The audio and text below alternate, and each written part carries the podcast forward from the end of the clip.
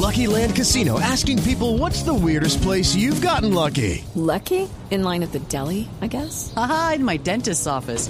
More than once, actually. Do I have to say? Yes, you do. In the car before my kids' PTA meeting. Really? Yes. Excuse me, what's the weirdest place you've gotten lucky? I never win and tell. Well, there you have it. You can get lucky anywhere playing at LuckyLandSlots.com. Play for free right now. Are you feeling lucky? No purchase necessary. Void where prohibited by law. 18 plus. Terms and conditions apply. See website for details. Cuando estás en Blue Jeans, la música suena distinto. Hay actitud para pasear, para ir a cine, para conversar, para ver el lado positivo de la vida, para aprender, para conocer y para divertirse. Vamos a comenzar el día en Blue Jeans con María Clara Gracia, Tito López, Diego Cejas y Catalina Plata. En Blue Jeans por Blue Radio y bluradio.com. La nueva alternativa.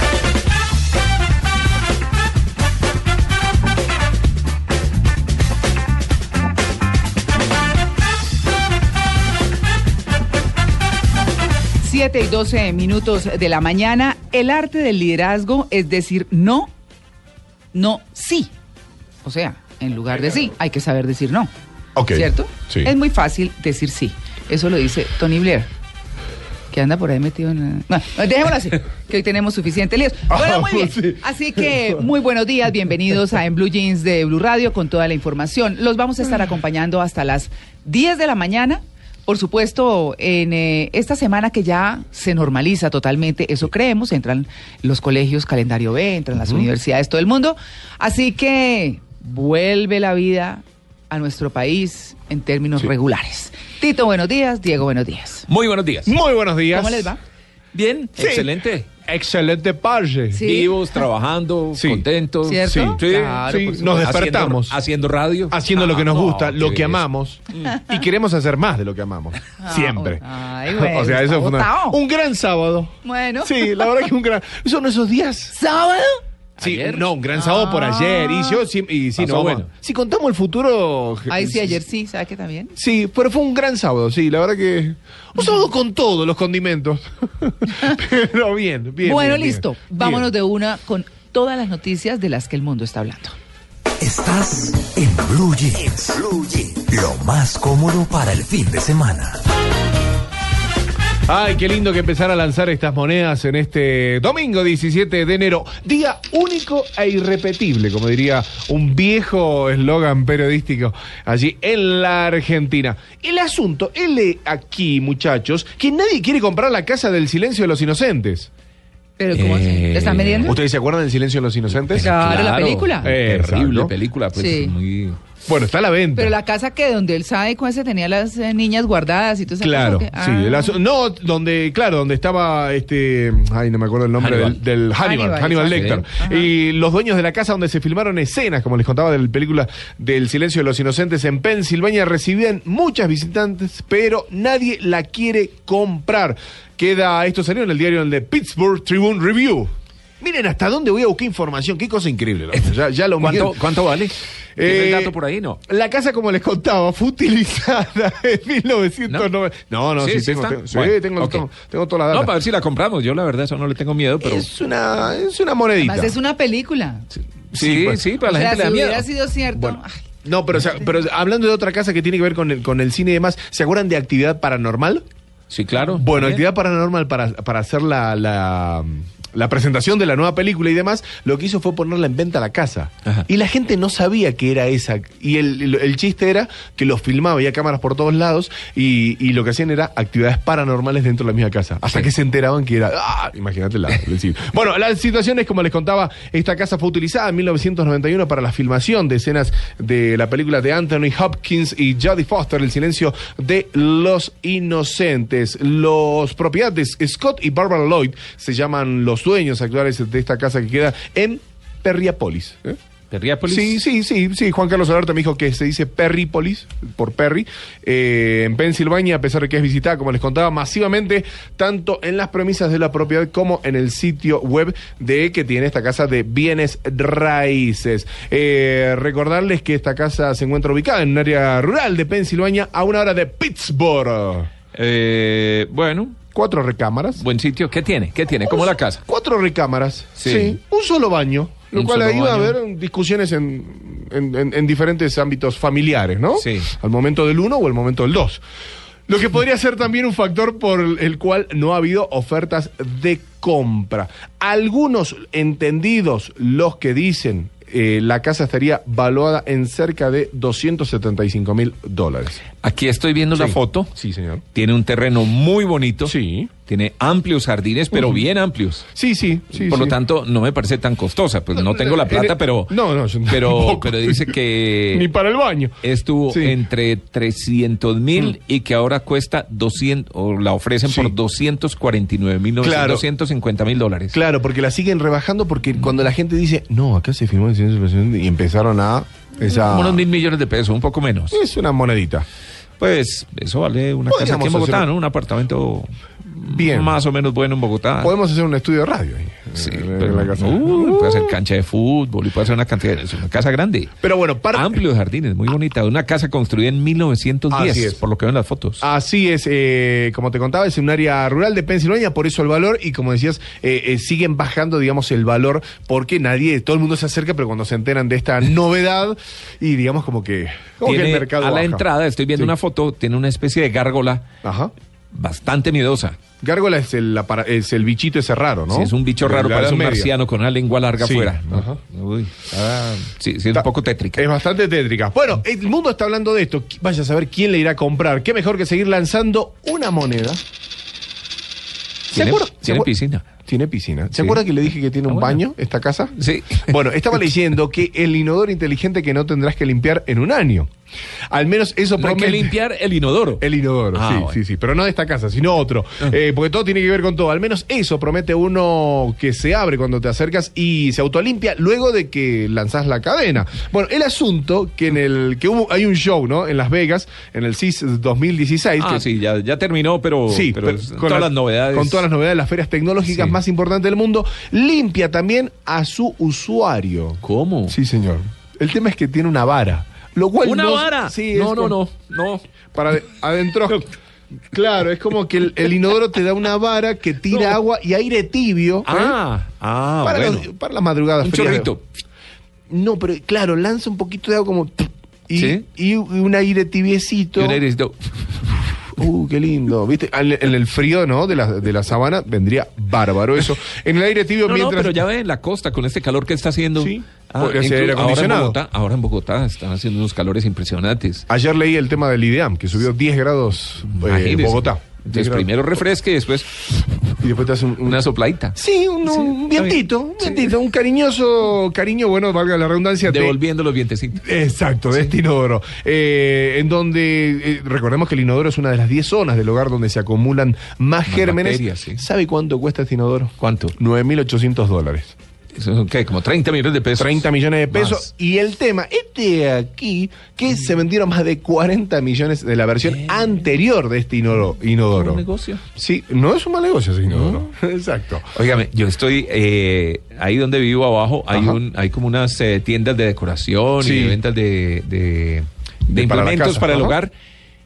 No he podido entender y no he preguntado, me da pereza entrar a preguntar, Sí. pero veo un inodoro y en el hueco del inodoro hay un parlante. Sí.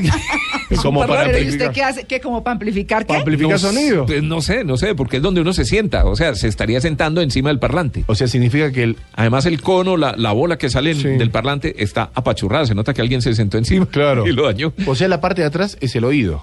No, no, no Tiene sé, oído. pues, no sé. Sería eso. No sé, no sé, me llama la atención. Bueno, el asunto que. Un inodoro con parlante. Te digo que este mundo Está ha cambiado mucho este mundo, donde las cosas eran más simples. Bueno, eh, eh, autolimpieza, como les contaba, el proceso de autolimpieza utiliza una combinación de un desinfectante y un esmalte hecho de dióxido y circonio. No tengo ni idea de qué es el circonio, pero tampoco lo voy a buscar hasta ahora. No. Nada que recubre el recipiente. Es un producto, esto hay que contarlo, es un producto que lleva el esmalte del inodoro para que todas las, las, las, las situaciones, digamos, que el ser humano tiene, eh, digamos, eh, sea mucho más fácil de remover. Es como decirte un teflón, digamos, para la cocina, para aquellas amas de Que casa no se pegue Claro, la sí. suciedad. Exacto, la situación de esto. Pero como les contaba, eh, esta, esta situación y este, esta vara que se levanta y te colabora para la limpieza del mismo. Me parece una buena ¿Lo idea. venderán en Colombia? Mm, no de 30 millones de pesos. Y es una, es una, es una monedita, es una, es una monedita importante. Pero bueno, qué mejor que seguir lanzando esta moneda. Sí. Esta es una moneda. Ahora me voy más para el lado de la política. Ayer estaba leyendo eh, eh, CNN en español Sí. y estaba eh, eh, leyendo una noticia que funcionario de prisiones ruso. Porque se han robado. Muchas veces, muchas veces la gente dice, no, que los políticos, que esto, que aquello, ta, ta, ta, que se roban, y todo ese tipo de situaciones, ¿no? Sí. Que hay que probarlo, por supuesto. No, pero claro, así. antes de salir a, acusar a nadie. Exacto, eso hay que decirlo porque aparte es, es una cuestión de, de un periodismo No, serio. eso se ha vuelto terrible. Exacto. Bueno, el asunto, este aquí, Tito, Sí. que hay un funcionario de prisiones ruso, Mm. Russian, robó y vendió carreteras, o roba y vende carreteras. Esto es así, por eso... Se roban las carreteras. Sí, mi señora, así ¿Se es. las lleva para otro lado qué? Sí, es un hecho rarísimo, conocido que funcionarios públicos alrededor del mundo, bueno, hayan tomado cosas que no, no pertenecen y deben ser situaciones raras. Pero este aquí, que un alto funcionario, como les contaba, de una prisión de Rusia, en la provincia de Komi, al norte de ese país, él se llama Alexander Protopopov. ¿eh? La B Sí. corta al final, chicos, ahora que viajan a Rusia es una, suena una, parece una F, es una FU. Bueno, quien supervisaba el servicio de penitenciaría federales de Comi está acusado de permitir de forma ilegal el desmantelamiento y eliminación de más de 7.000 bloques de hormigón ¿Qué que cubrían un tramo de, Tito, 50 kilómetros. No. ¿Y en qué se las lleva? Che, ¿qué te llevaste? No, 50 kilómetros de carretera. Así es, dijo en una declaración a la, a la comisión investigadora. ¿Y dónde de las tiene guardadas? No en el garaje. Se llevó el hormigón para venderlo. Pero qué tal. Locura absoluta. Bueno, el asunto que esta actividad eh, ilegal ocurrió entre junio de 2014 y agosto de 2015 y le costó a la Federación Rusia 6 millones de rubles. Pero claro. la, la cuenta, la calculadora rápido y me meto a hacer los números del, del pasado viernes, son aproximadamente unos 79 mil dólares en daños según los investigadores. Protopov, eh, Protopopov, Protopopov, Protopopov, bueno, haya quitado los 7000 bloques de hormigón, seguramente no ha utilizado sus manos, ¿no? Su fuerza y demás. Eh, también se sospecha de otros funcionarios locales que conspiraron en esta trama y están en investigación según los fiscales. Eh, el asunto, por supuesto. Eso no han aprendido a hacerlo todavía en Colombia. Bueno, no, no. hemos aprendido en nuestro país. A robarnos carreteras completas, no. No demos ideas. No, la- sí. No, bueno, pero por lo menos esta carretera estaba hecha. Por eso. Esta estaba hecha. Estaba hecha, pero se la robaron. Exacto, así es. Así que, como les contaba, aproximadamente 79 mil eh, dólares el, el monto de, por ahora, lo que se está investigando sobre esta carretera de 50 kilómetros que se robó un funcionario ruso. No, eso sí. Pero como, es, que es, es que es absurdo, ¿no? Es absurdo. ¿Cómo habrá levantado los bloques de concreto o de hormigón para llevárselos a otro A lado? las 2 de la mañana, seguramente. Sí. No. Pero son ese tipo de Habló de todo usted, ¿no? De inodoro con palito, Sí. de carretera robada. Sí. Pero es el palito soplador. La- Sí. sí. es un flo- que te da un, aire- un airecito. frío. ¿En serio? sí. Sí, es calentito, dice aire tibio. Primero echa agüita y después. Sí. Y. Pero así, ¿se acuerdan que Natalia Orozco contaba que en Japón, Mm. ella había estado en Japón o en China y la sí, cosa era sí. así? Claro, sí, claro, Sí. claro, tal cual. Sí, sí. Bueno, El que tiene menos plata, bueno, siempre hay un amigo que, 30 millones. puede colaborarte. no, ¿Eh? ¿Quiere un buen inodoro para su casa, María Clara? no, eso lo, como es y normalito, eso, ¿para qué tanta tecnología para eso? ah, Así que, así que bueno, esta, esta Reemplaza el papel higiénico. sí, ayuda. uy, sí. no me parece tan fácil, ¿sabes? No se Pues, consumen árboles. Supuestamente. No es tan metódico. No profundicemos en el tema. ¿Es cierto? Sí, pues si profundizamos, duele. Eh, la- ¿qué? ¿Lanzamos una moneda más? ¿Cortilla? Una, como un tiro. Ahí está, lanzamos una moneda más y esta moneda nos lleva a Sydney. Ah, qué, qué bueno. Australia. Ah, qué sí, bonito. Así es, porque. En eh, pleno verano. Ah, Exacto, tal cual. rico. Muchísimo calor en Sydney. Primera clínica del mundo para la resaca. En Para el, para el guayabo. el Hanover Clinic. Clinic.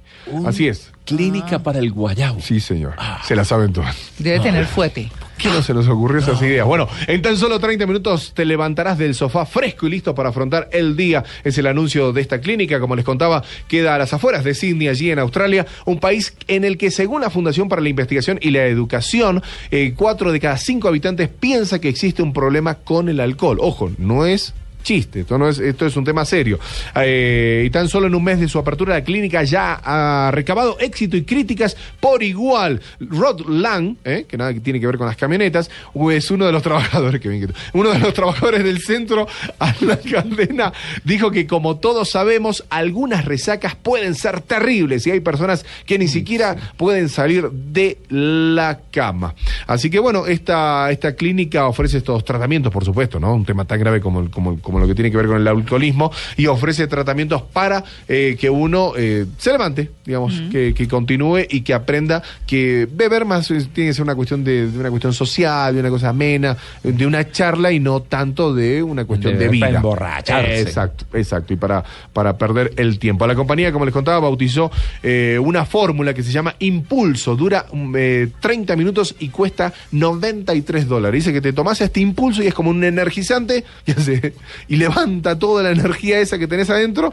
Eh, yo no la tomé todavía. Eh, la, y la nueva administración del oxígeno en tu cerebro. Así es. Una resaca. ¿Le que- puedo complementar? Sí, por favor. Sí, ¿Cómo se pues sé puede que es su sección, pero, pero es que No, por encontraron también una, una bebida Sí. que emborracha, pero no da alcohol. Ah, sí, sí, sí. ¿Cómo? Sí. Emborracha, eh, pero no da, no da guayabo, no da Sí. guayabo. Ah, yo No, no da alcohol, Sí, no, no da no- no da guayabo. guayabo. El Ya. nombre de esta bebida es Sintojol. Sí. Sintojol. Es, sí, eh, fruto del trabajo de un grupo de investigadores. Según el diario Metro, los investigadores han probado la bebida estas navidades y uno de ellos declaró que habiendo tomado un solo vaso, Sí. estuvo borracho Sí. durante más de seis horas. Sí. Ush. Tiene todos ¿Ah? esos efectos. Es que- Seis horas, es muchísimo. Seis horas. Entre el Pero es que ¿para qué se emborracha? O sea, Y no da Sí, Así- me parece que el objetivo no... no, no, pues es que sí, pero qué pereza un borracho, ala. Sí, el ¿Ah? objetivo... Pues, sí. ¿Te no, No, le bueno. ha tocado un borracho pesado? Sí, pero es que se lo tienen que aguantar a uno, pero uno pasa Pero, bueno. ¿Pesado ¿no? de peso o pesado no, porque de... cuando es que hace son tanto que no me tocones, emborracho. Tito, pesado de- Tocones. acosones, apretones, Yo creo qué que- pereza. Bueno, o abrazadores. Eh. Por eso, besucones babosos, ay, ay no, qué pereza. Escupidores. Que te quiero mucho, María Clara. María Clara, te quiero mucho. Solo me... ¿eh? Ay, no, sí, horrible. son bravos, son bravos. No, y a mí me ha tocado levantar un rugbyer, por ejemplo. O varios. A un jugador de rugby. Sí, de Ush. rugby. Que te digo que son Pero, mami. mijito. Hay que levantar uno de esos. Porque peso estándar normal vivo está en 94, No, no, 97 pero claro. kilos. Pero cuando se, cuando se cae toda la moral, ay, hay que levantar uno de esos. El secreto de Sí. esta embriagadora y milagrosa fórmula parece partir de un derivado de la benzodiazepina. Ah, mira, yo sabía. sustancia médica que tiene efectos psicotrópicos que Sí. tienen los mismos efectos neurotransmisores que el alcohol. Es decir, produce el mismo efecto, pero no deja efectos Sí. en eh, La sangre. percepción ni tampoco produce adicción, dicen No ellos. deshidrata. Sintohol, Cinto hall. como alcohol, pero sintohol. Sin todo. Sí, ahí le dejo. Hall. Bueno, Bueno, bien. Son datos curiosos y son eh, temas, aunque no lo quieras quedar, María Clara. Los que lo- Especializados en analizar el día a día, los columnistas nos ofrecen su visión de lo que pasa en nuestro entorno. Y lo que cuentan en sus columnas lo compartimos en Blue Jeans. Aquí está lo que un columnista nos contó.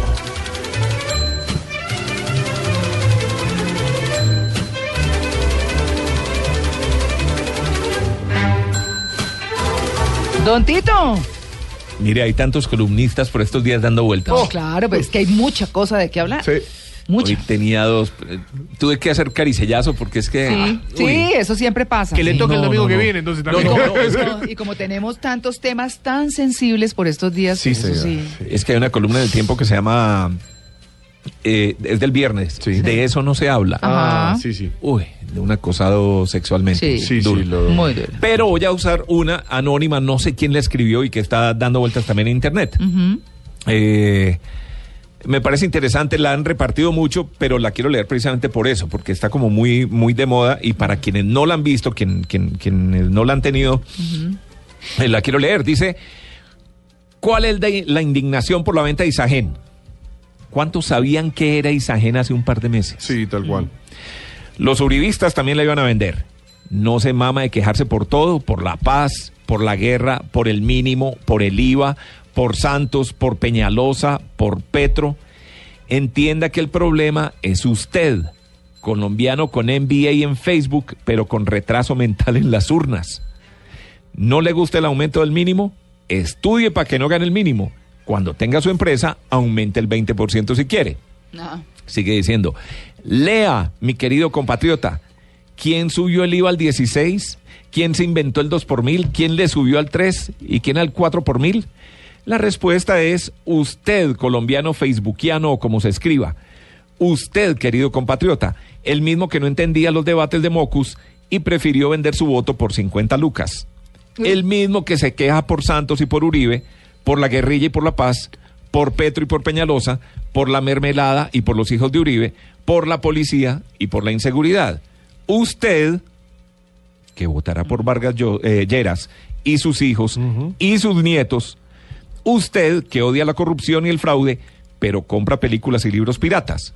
Usted que odia la ilegalidad, pero aprueba Uber. Usted que odia al policía corrupto, pero le da 20 mil para evitar el parte. Usted que odia lo atravesados que son los del SITP, pero hace doble fila en cada giro. Eso. Usted, mi querido compatriota, y yo, y todos. Inundar de indignación el Facebook no resuelve nada. No lo hace más inteligente. Además, atenta contra el noble propósito de esta red, Claro. chicanear, chismosear y envidiar. Eso. Entonces, no se queje más. Trabaje, estudie, respete, eduque bien a sus hijos y de por Dios, vote bien y no joda más. ¿Sabe qué, Tito? Sí. Claro, es Sí. que Ah, usted tiene, eh, o sea, usted trae a colación un tema que es muy cierto, que es muy sensible y además está apalancado en algo que los colombianos no hacemos. Es la disciplina de leer las cosas, Mm. de enterarse, De antes de emitir un concepto. Antes de decir cualquier cosa, la gente no se toma el trabajo de averiguar, de investigar, de mirar las dos caras de la moneda. Por eso a uno en periodismo le dicen, bueno, si usted va a hablar mal, tenga los fundamentos Sí. de lo bueno y de lo malo. Y un buen De- abogado igual, ¿eh? En ambos casos. ¿eh? Claro. A mí me enseñaron eso. Pero por Sí. supuesto, Sí. fíjese que en ese sentido, Mauricio Vargas, que es un gran crítico de este gobierno, publicó también una columna en el tiempo que se llama Una venta productiva. Y de eso que usted está diciendo y que tiene que ver con el acontecer cotidiano de nosotros, que estamos criticando y que toda esa cosa, dice, a Santos hay mucho que criticarle, pero vender Isagen para hacer carreteras es una buena decisión. Se las voy a postear para que la lean, Mm. porque él da pues las razones, las causas, y sí. Mauricio Vargas es un tipo riguroso, que investiga y demás. Así que eso que usted está diciendo, Tito, es así. Pero María Clara, hay otra cosa. Ajá. Y es que usted habla del periodismo.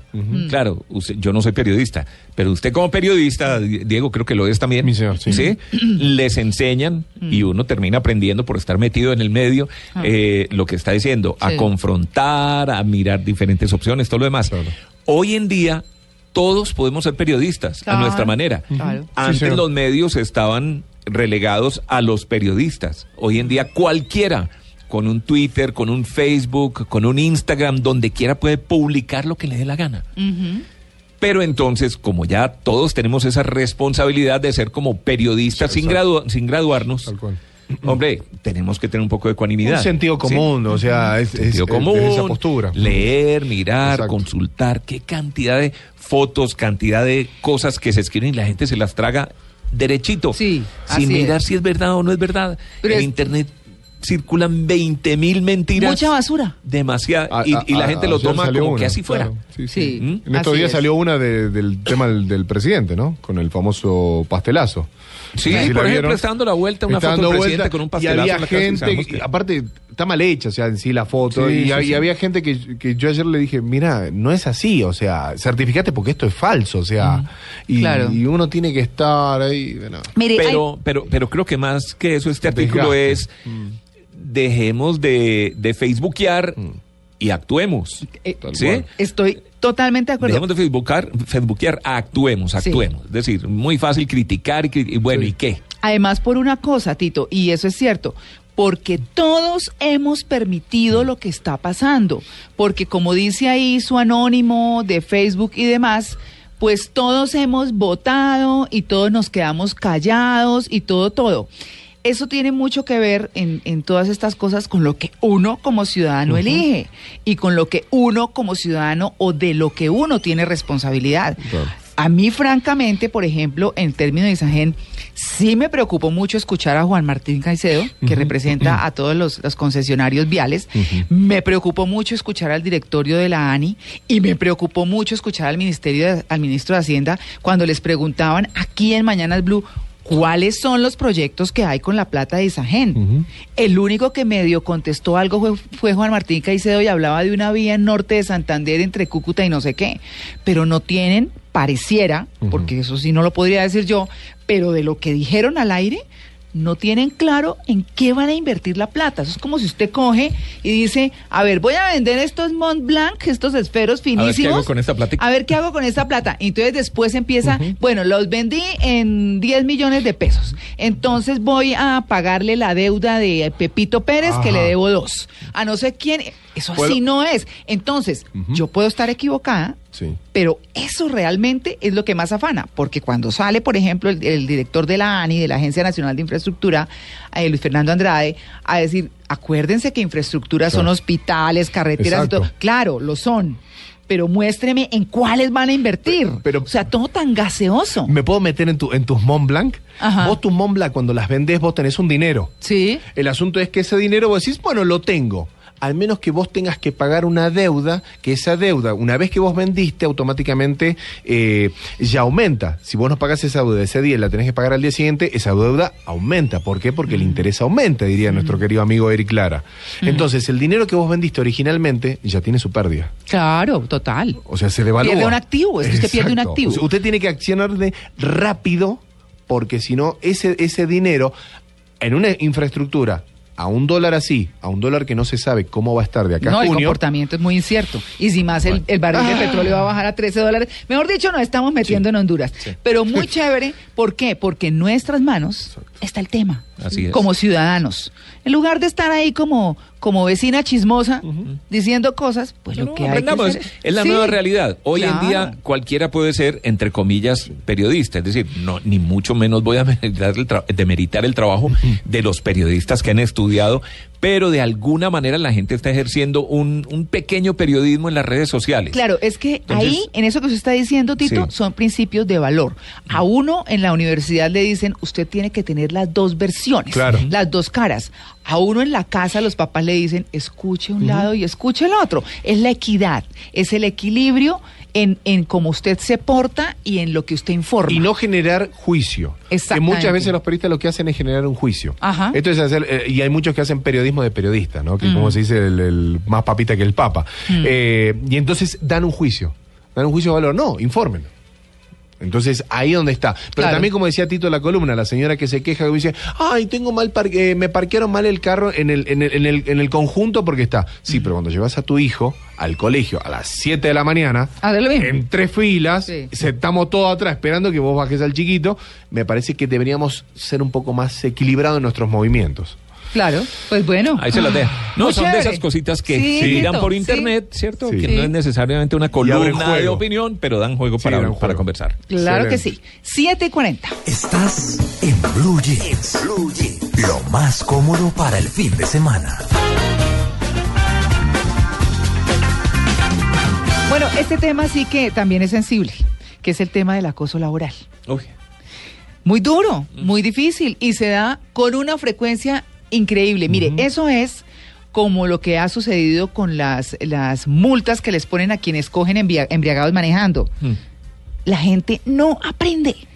Y entonces muchas empresas, por ejemplo esta en la que afortunadamente trabajamos, Sí. defienden ese tipo de cosas. Me refiero, nos defienden a, nosotros, pero a a rajatabla. rajatabla. El que medio grite a otro, el que medio Sí. trate mal, venga mijito acá, las cosas son así. No, eso, bueno, damos fe nosotros que tenemos la fortuna de trabajar en una empresa como estas.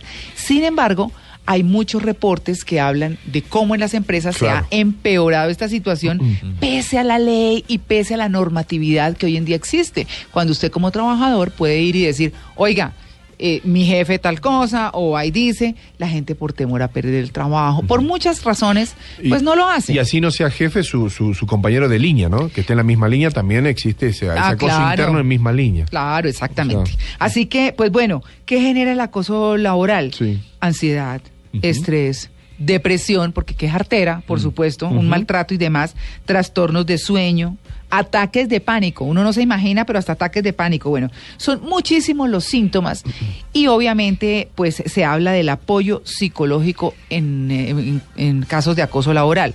Pues lo mejor es, si no lo va a enfrentar, entonces váyase. Sí. Pues no se quede en esa situación, Sí, ¿cierto?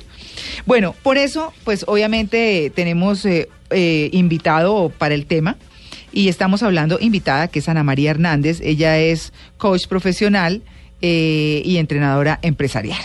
Ana María, muy buenos días. Hola María Clara, bueno, muy buenos días. Bueno, que uno o se va o enfrenta, ¿no? ¿O qué? No hay de otra, no hay de otra. Y, y ahí hay una responsabilidad muy grande de las compañías, María Clara, que las compañías tienden a retrasar un poco el proceso en la medida en que empiezan a confiar demasiado en sus líderes de proceso, en sus gerentes. En el momento de que alguno de los empleados levanta la mano, tendemos a decir, eh, esperemos, de pronto fue que lo cogió en un momento no tan fácil, etcétera, etcétera, etcétera, y este pobre queda como el, el, el, el lambón, pues, el, Claro. el, el sapo, como se dice eh, eh, vulgarmente. Sí, sí. Es una- Entonces, por eso, por eso se presenta tanto en las compañías hoy por hoy. A la gente le da miedo hablar. Pero cuando, cuando hablamos del apoyo psicológico, pues obviamente no, no, una empresa no contratará a un psicólogo o a una psicóloga para decirle, venga, que si le están acosando Claro. laboralmente, ella le ayuda o él le ayuda, ¿cierto? Ese Claro apoyo sí. psicológico se refiere fundamentalmente a qué, a que la persona busque ayuda o qué. No, María Clara, fíjate que la- precisamente las compañías no pueden contratar un psicólogo o un coach en su defecto para que acompañe a la gente. Lo que sí puede hacer es primero establecer mecanismos de comunicación Claro. en donde estas personas se sientan con la confianza de poder hablar. Y de esa manera no precisamente tomar retribuciones contra el agresor, sino llenarse de pruebas.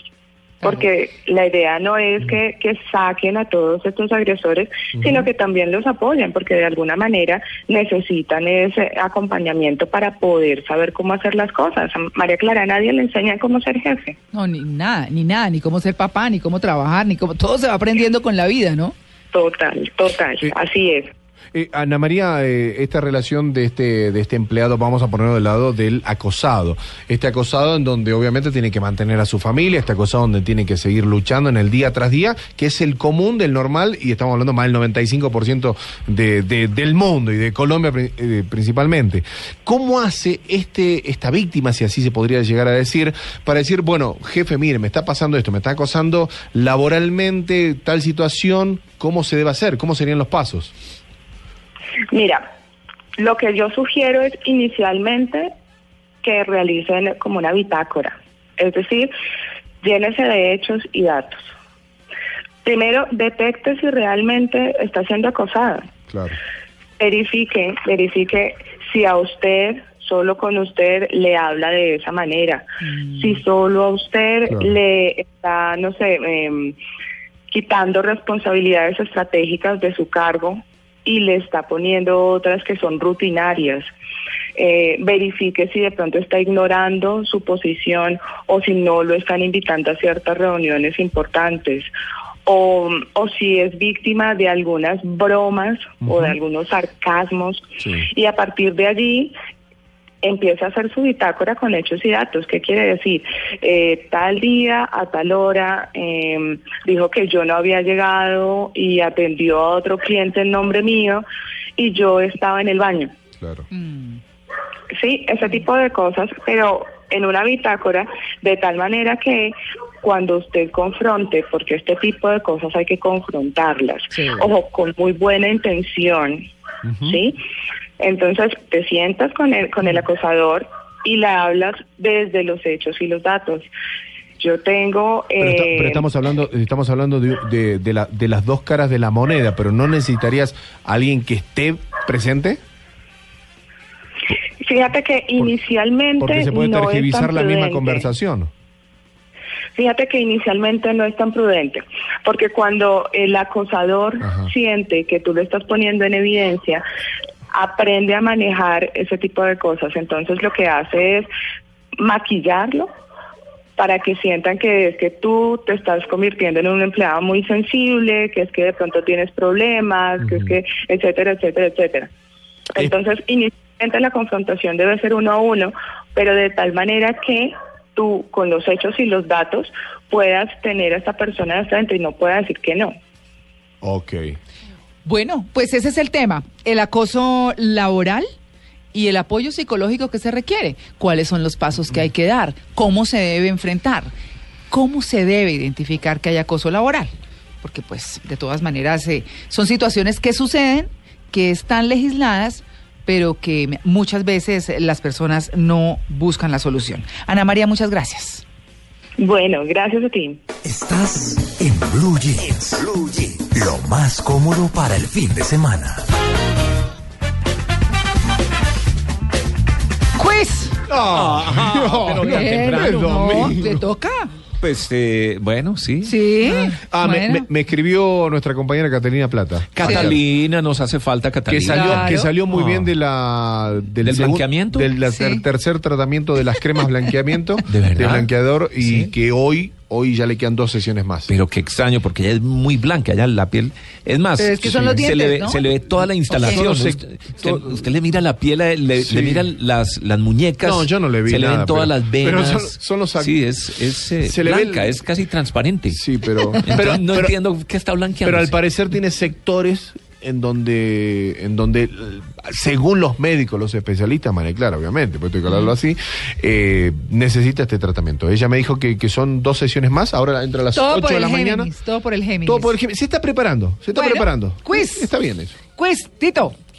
¿Yo? Sí, la más difícil es. La claro. Ah, pero ¿qué? ¿Y eso ya no es ahí a ver quién responde? No. No. No, bueno, no está. Ian, que es el que más sabe. Sí. es el que más sabe, es Ian. Bueno, como bien sabemos, Ajá. este año 2016 Sí. se realizará la Copa América Centenario en Estados Unidos, celebrando los 100 años, obviamente, de la competición. Ah, yo todas las que tienen que ver con fútbol me las sé. Sí, ah, buenísimo. Saltando a la regla de cada cuatro años, siendo así, las dos próximas ediciones se realizarán en. Sí. Mm. Esa copa se realizará en. Sí. Primero, ¿Cuál? La Centenario. sí, Mm. Colombia 2019, Brasil 2023. La- o sea, las dos siguientes a la centenario. Ah, después de la. Centenario, Sí. ¿dónde se van a realizar? Sí, sí, sí, sí. Ah. Entonces, Colombia 2019, Brasil 2023. Esa es la primera. La segunda, Brasil 2019, Ecuador 2023. La tercera, Brasil 2019, Argentina 2023. ¿Cuál es, Tito? No tengo ni idea, pero la segunda, me imagino. La segunda. Gracias. Señor. Eh, sería ch- Oiga, eh, Brasil, entonces, Mundial, ahora Juegos Olímpicos. Juegos Olímpicos. Y después de eso vienen con Sí. Copa América. Sí, sí. Todavía no pudo terminar igual los estadios que, que quiso hacer para el Mundial del 2014. Bueno, de pronto Pero para bueno. la Copa América los terminan. Sí, y Ah. para, y Y para, no lo- quiere decir que los van a jugar ahí. y pero... para los Juegos de Agua de Río de Janeiro todavía están los ríos contaminados, en la parte Sí, del agua. No, ese es un, un- un- Sí. un- un tema Sí. bien complicado. Y que no se aprobó todavía la, esa autorización. Uy, Diego, ¡Señora! Eh, Me salió el alma, ¿viste? sí. En días anteriores, ¿Sí? un colombiano y su grupo de amigos Sí. en Estados Unidos Sí, señora. creyeron haber ganado el premio mayor de la lotería. Sí. ¿Se acuerdan Ay, de la historia? Ay, Ay, qué no. tristeza. Oh, qué belleza. Bueno, ¿No fue maquillado eso o no? bueno, 935 millones como premio mayor. ¡Ay, lo que Sí. haría, por Dios! Celebraron durante 20 minutos haber ganado el Powerball. Training Mets, darling.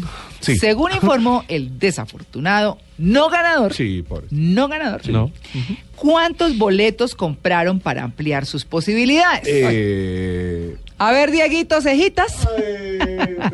Primero, Sí. 110. Segundo, 112. Tercero, 125.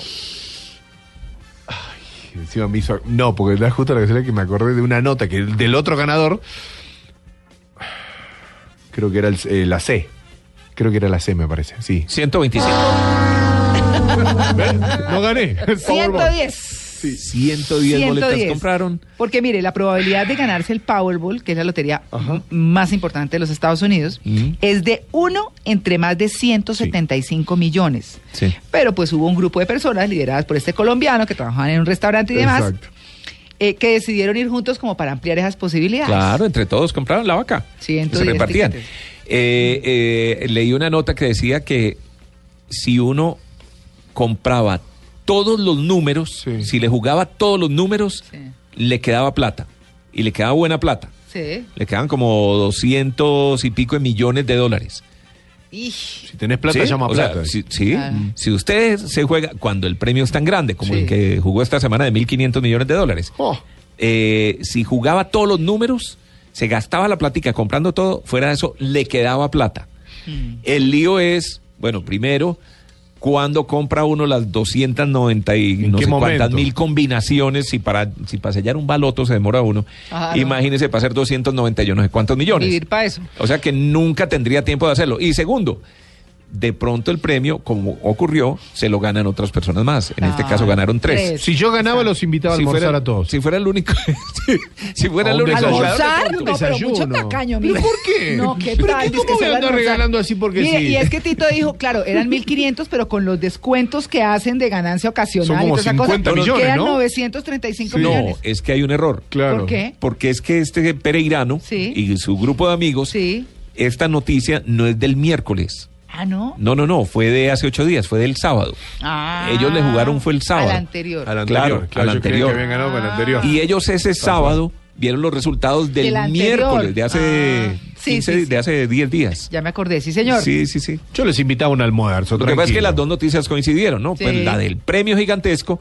y la de este colombiano y sus amigos. Qué tristeza. Pero se volvió célebre el hombre. No, sí, claro. Lo han Bueno. llamado a todos lados. Listo, tocadiscos, mi querido Tito. Vamos a ponerle música a esto con un eh, dúo estadounidense muy popular a inicios de los años 80. Ah, qué bien. Dúo Hall y de- Joe Note. Ah, así es. Sí. Así es. Oiga, Tito, es que yo he descubierto que sí me sé más o menos cositas. Sí, en. No, es que la música en inglés, particularmente de los ochentas, Sí, fue muy. fue muy importante. Sí. Recordemos, mire, en eh, Cartagena había una emisora que se llamaba Victoria, La Voz de la Victoria, después Victoria Internacional. En Barranquilla hubo varias emisoras, Oro Estéreo, Universal Estéreo, que fue muy popular. En Cali estuvo Radio Color, que fue también muy importante. En Medellín, Veracruz Estéreo, Radio Musical.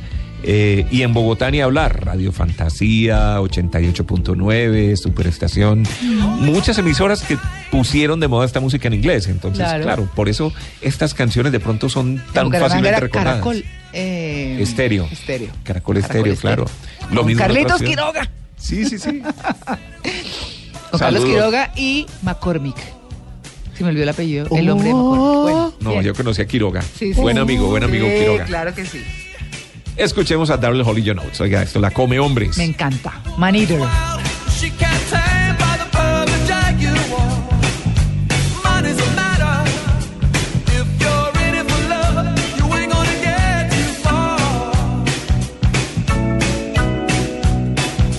Oh. Ojo, ahí viene. Porque ahí lo va a tragar. No. She's Cuidado a ahí.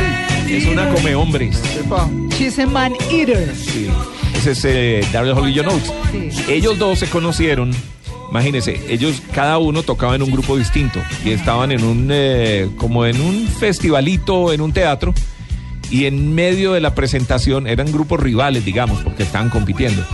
En medio de la competencia se armó una pelea y empezaron a hacer disparos. Uy, Entonces ellos tuvieron que salir corriendo del recinto donde estaban y se encontraron en el ascensor, Daryl Hall y John Oates, que no se conocían, sabían que eran músicos, pero se montaron ahí y dijeron, oye hermano, si veo lo que pasó, casi nos matan, sí, claro. Y desde ahí empezó la amistad, vieron que tenían intereses musicales más o menos parecidos y decidieron eh, conformar este grupo, este dúo. De hecho, se fueron a vivir juntos. Claro. Ajá. no levantemos eh, Calumnias. calumnias. Sí, no, buenos amigos, músicos, decidieron compartir apartamento. Cada uno tiene su vida Hay que con su esposa, con dijo Eric No, no, compartían en ese momento, eran muy jóvenes, compartían, compartían el gusto por la música y, y vivían juntos. Entonces, eh, abajo donde dice en el, en el eh, ¿cómo se llama? La cajita de correo, en el buzón de correo. Ah. Sí, claro, con los nombres, entonces pusieron solo el apellido, Hall y Oates. Y de ahí en adelante el dúo se llamó así, Hall and Oates. Sí. Que después cambiaron por sus verdaderos nombres. Más música de Hall and Oates, este fue otro número uno. Tuvieron una, una cadena de seis números uno consecutivos. Este fue otro, oiga. Ay, me encanta.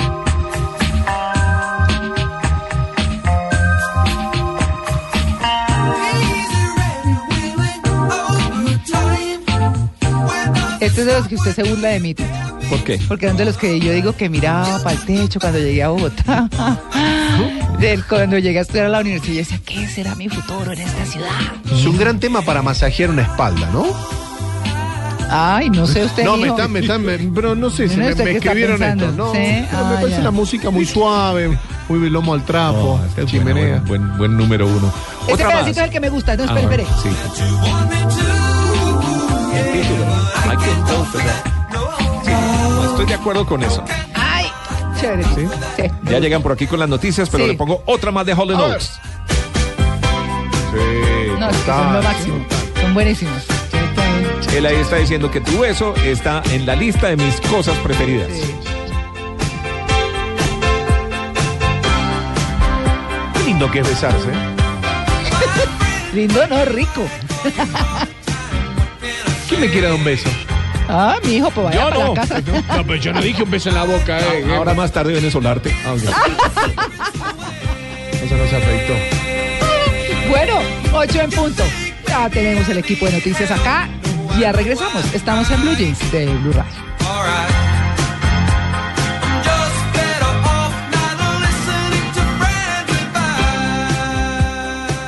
Estás en Blue Jeans.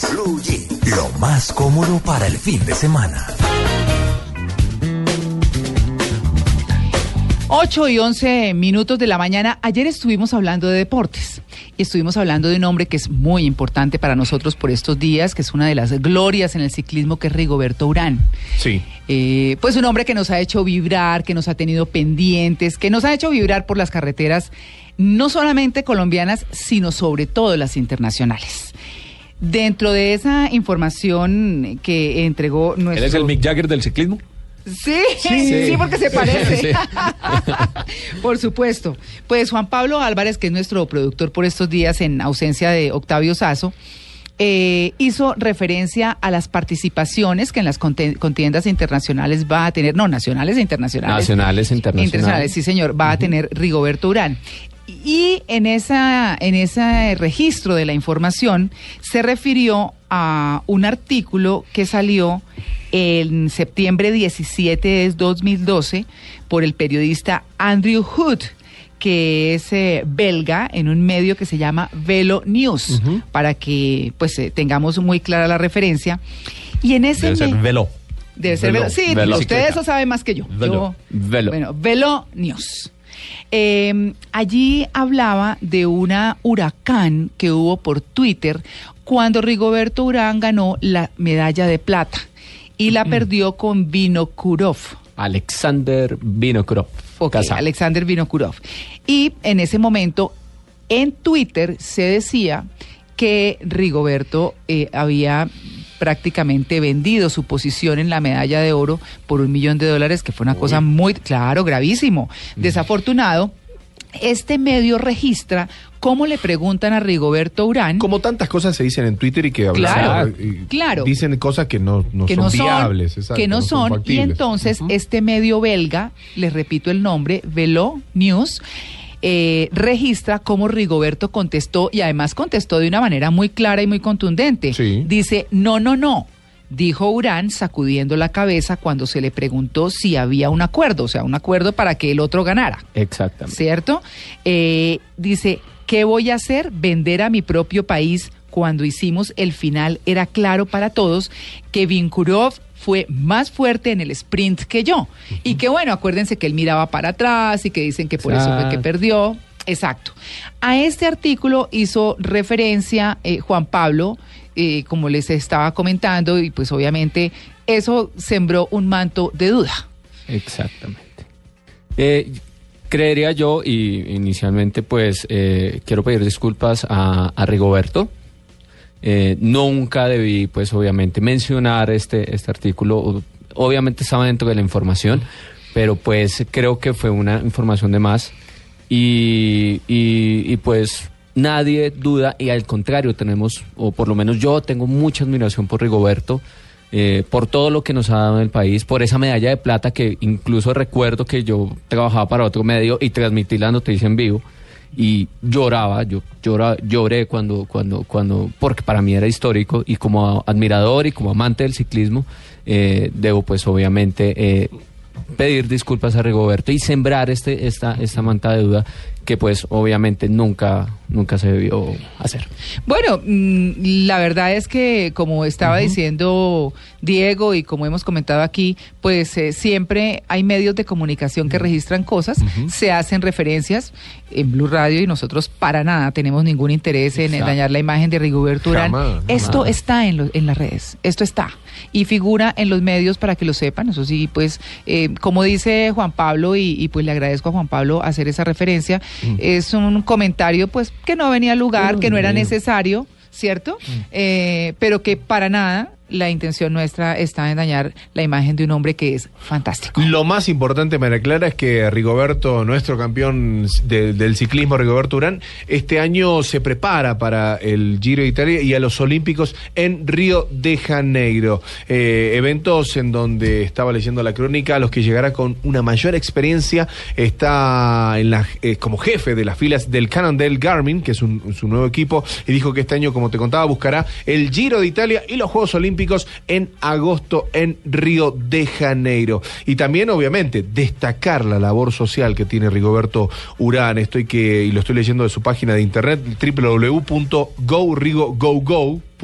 Sí. Recordemos que siempre está e- esa energía y esa es la energía que, que todos le, le damos a Rigoberto en cada pedaleada y que nos queremos subir a esa bicicleta e ir con él. Y hay un cartel enorme y maravilloso en esta labor social que, que, que da Rigo a, a todos. Dice, vamos a ganarle a la car- vamos a ganarle la carrera a la pobreza, apoyando a las familias y a la Fundación Solidaridad en marcha la caja del amor. Hay que recordar que Rigoberto Urán es un hombre sencillo y que a través de su vida ha desarrollado un interés por ayudar al otro. Su origen humilde le dio la oportunidad de conocer una realidad social que afecta a muchos colombianos. Se trata este flagelo de la pobreza y lo importante es cómo muchos seguidores día tras día ayudan y colaboran en esta labor social que Rigoberto tiene.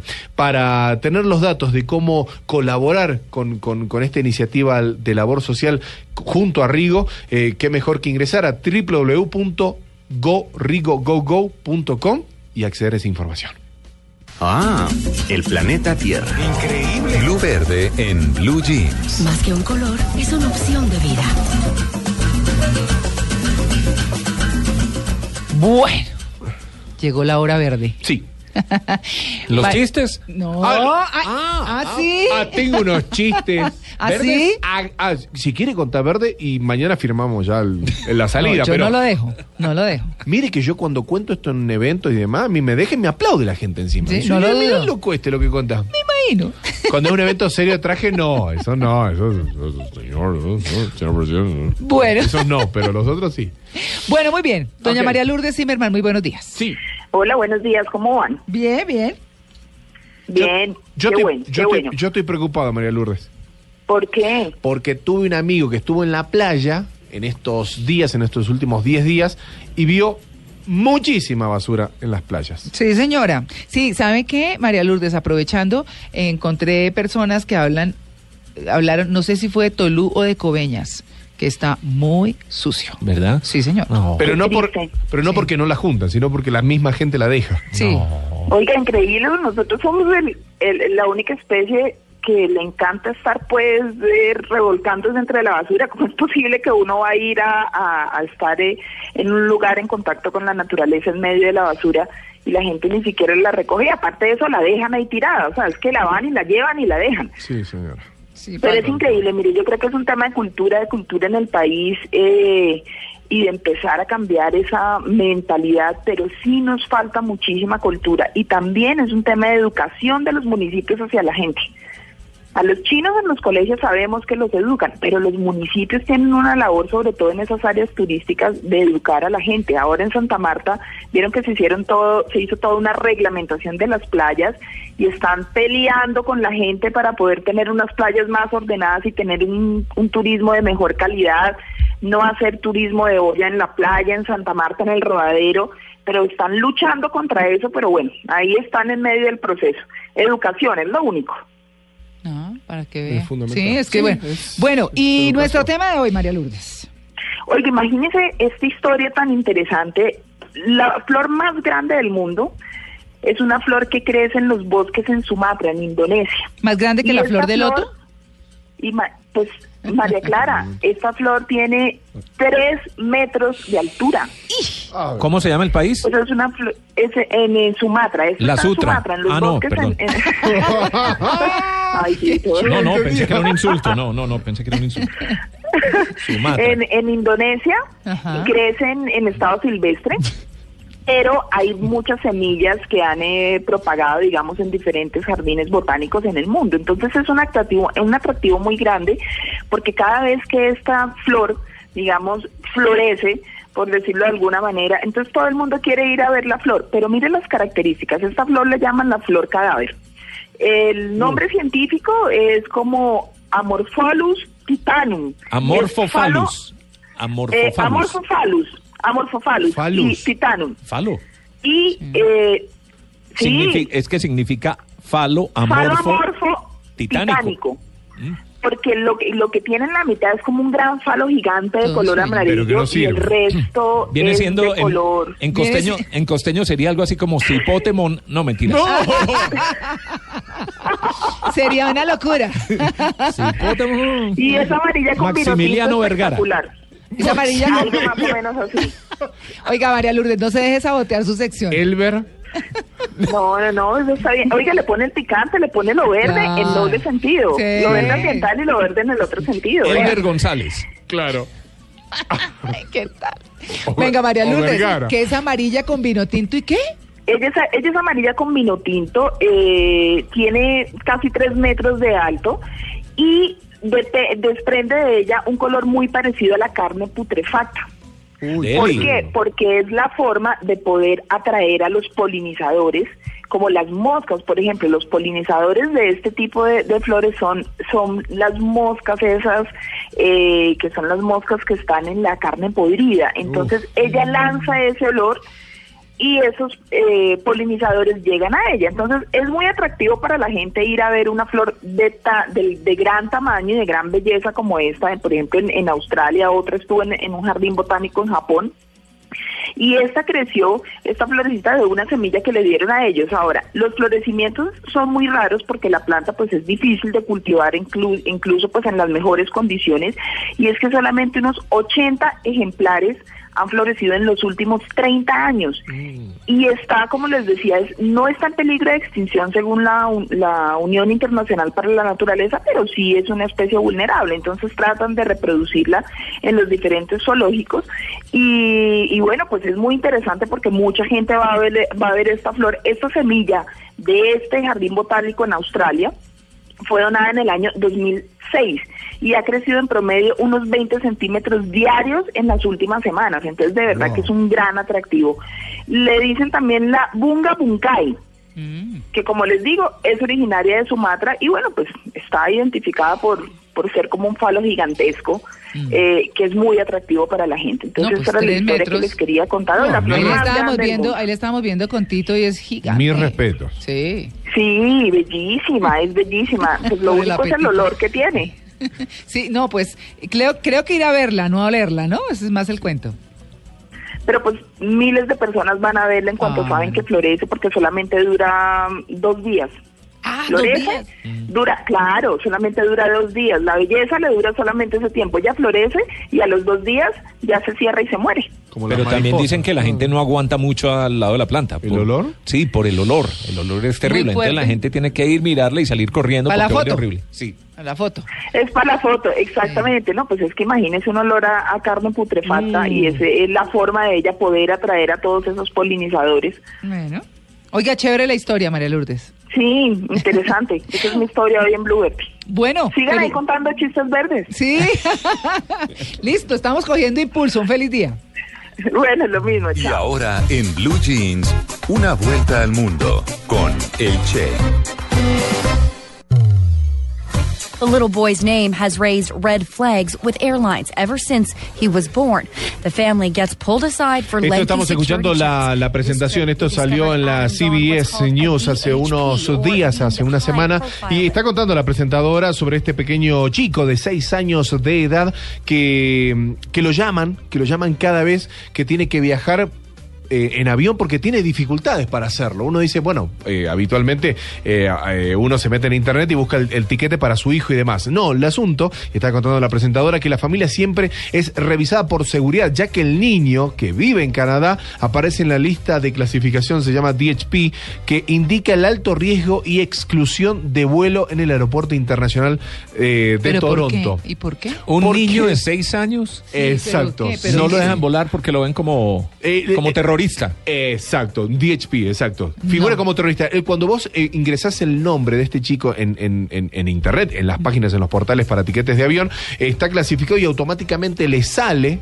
el- la, la situación de que tienen que llamar a un número telefónico en Canadá o en los Estados Unidos para, para certificar este, esta información. Y cuando llega el ser un homónimo. es un homónimo, da la casualidad. No sé si a ustedes les ha pasado, a mí una vez me pasó entrando a Estados Unidos, eh, me retuvieron un momento por homónimo. Alguien se llamaba Oscar López, no andaba en buenas eh, Situaciones, situaciones y me frenaron un momento. Bueno, le Sí. pasó a Juan Y es Carlos. común, es común. Le- no. Juan A Carlos, Juan Carlos le pasó a Miami. en Miami. Sí, Duró cuatro horas en el Sí. aeropuerto. sí. Por, por un homónimo. Por homónimo y cosí. Entonces los tienen ahí. Sí, Sí, bueno, sí, Juan y hay Carlos- que esperar. Juan Carlos Pero tiene carita también. Pero, no, carita de portador. Madre de Dios. Pero otra cosa es un niño de seis años, lo van a tener Sí. por terrorista, pues, es decir, eso ya sí es burocracia, ¿o no? Así es, está en la lista de exclusión de vuelo en Canadá. Este chico menor de 6 años, como les contaba, está en esta lista.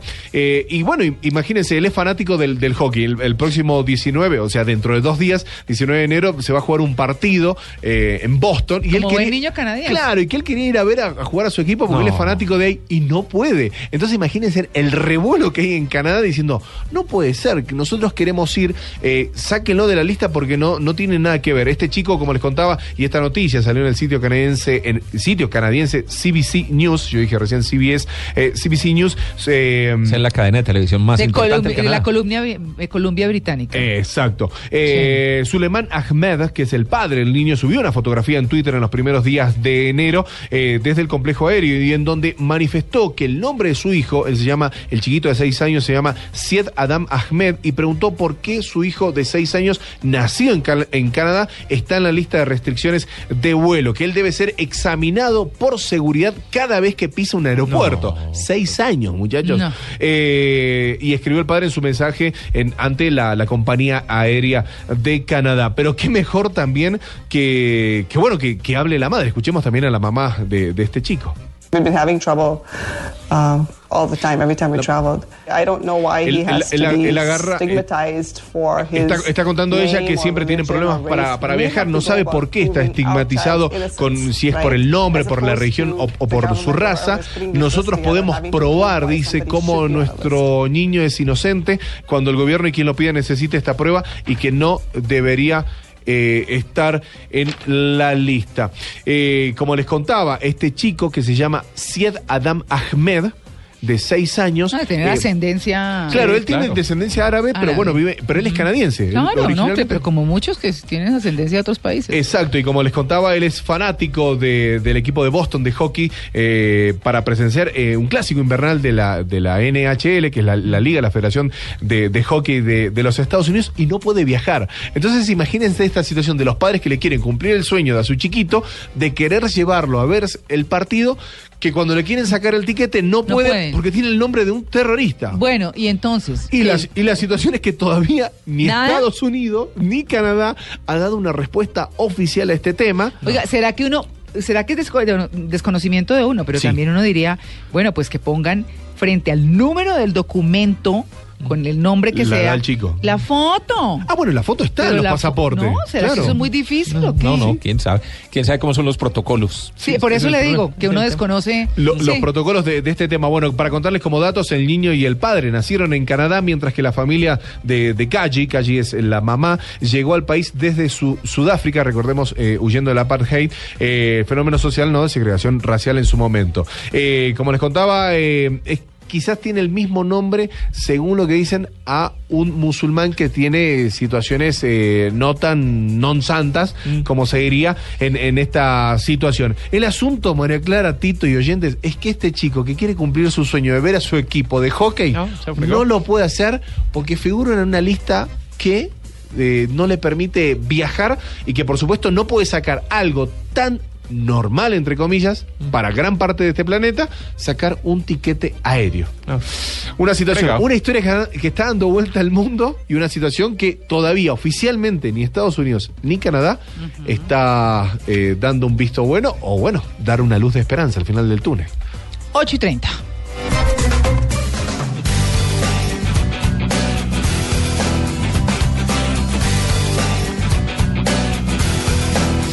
Bueno, planes, señores. Señora. Don Oscar Correa, como siempre, Sí. nos tiene que hacer en este domingo de cierre de semana para comenzar ya la actividad normal de verdad. Don Oscar Correa, muy buenos días.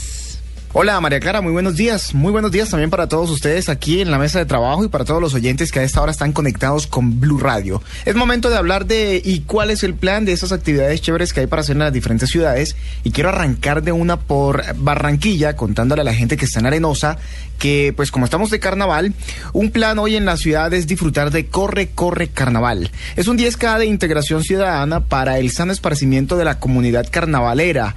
La competencia contará con una zona de concentración en la Plaza de la Paz, en la carrera 45 con calle 53, y el recorrido pues iniciará a las 3 y 45 de la tarde en este punto y continuará por la carrera 45 hasta la calle 64. Girará a la izquierda para continuar por la carrera 44 y pues también otras vías de la ciudad para nuevamente regresar a la Plaza de la Paz donde finalizará. Así que a los barranquilleros el plan hoy es disfrutar de este evento, de esta carrera, de este corre-corre carnaval que como les digo pues arranca a las 3 y 45 de la tarde, así que una hora prudente para llegar puede ser las 3 y cuarto, 3 y 30 de la tarde en la Plaza de la Paz, hoy en la ciudad de Barranquilla. Bueno, Oscar, ando como medio desprogramado, no sé qué hacer esta tarde, apenas termine el programa, ¿qué me recomienda y qué le recomienda a la gente de Bogotá?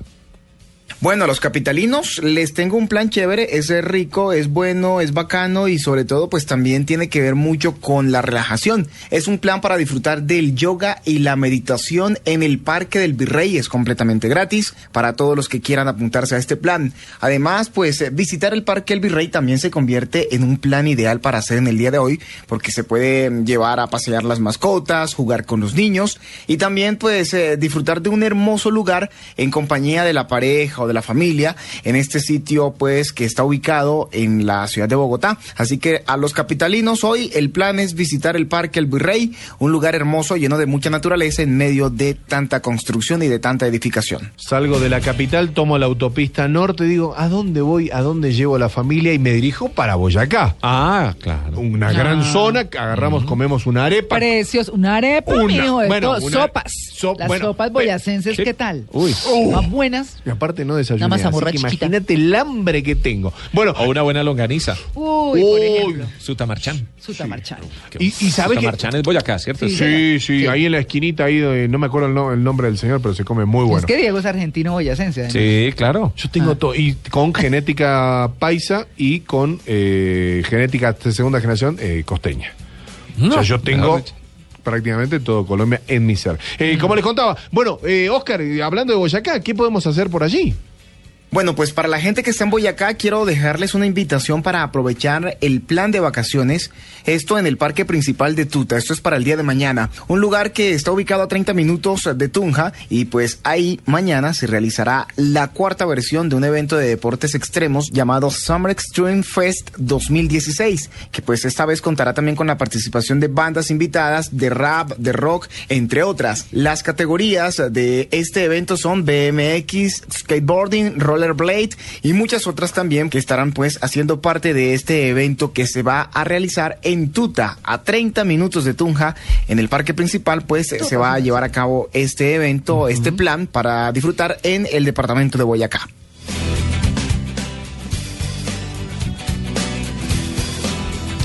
Despedida, don Ah, Tito. me tocaba a mí decirle a Oscar que mil gracias, sí. hombre. No, mi- mi- mil gracias eh, por toda la información que nos entregó y bueno, esperamos tenerlo eh, la próxima semana con nosotros. Oscar, qué pena.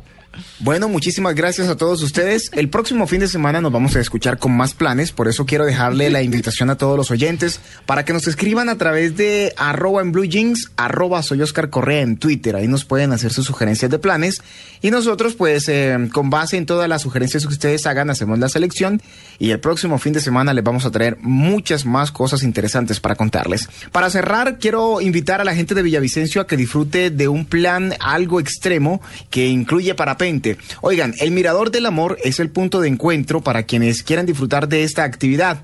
Un vuelo que se realiza dependiendo a la dirección del viento en el momento en el que se vaya a realizar la actividad y que puede durar entre 30 y 60 minutos con distancias en promedio de 20 a 30 kilómetros de recorrido y que puede también disminuir hasta los 8 minutos dependiendo las eh, condiciones atmosféricas. Es un plan ideal para disfrutar en Villavicencio. Para los que les llame la atención este plan, les cuento que hay una empresa encargada de ofrecer este servicio que se llama Al Extremo y con ellos pueden tener una información más completa y por eso quiero dejarles el número para que se comuniquen si les interesa disfrutar de este plan en el día de hoy. El número es 310-226-1295, 310-226-1295. Ahí ustedes pueden llamar y obtener toda la información de cuánto vale, a- em, el punto donde los recogen, si los recogen, a dónde van a llegar, toda esa información se les dan ustedes ahí y pues entonces pueden apuntarse a disfrutar de este plan en Villavicencio. De esta manera cerramos esta sección de ¿Y cuál es el plan? El próximo fin de semana nos escuchamos nuevamente aquí en Blue Radio, la nueva alternativa. Chao, chao. Vuelve la carrera verde. En esta ocasión tu huella es vida. En tus piernas está el oxígeno del planeta. Inscríbete en la carrera verde y corre para que juntos restauremos los bosques nativos de Colombia. La cita será el 21 de febrero de 2016 en el Parque Simón Bolívar en Bogotá. Y corre para que el aire no te falte. Inscríbete en primera fila. Organiza Fundación Natura y Embajada de los Estados Unidos. Con el apoyo de Vivo el Espectador. Invitan Caracol Televisión y Blue Radio. En Blue Jeans, Blue Jeans, lo más cómodo para el fin de semana.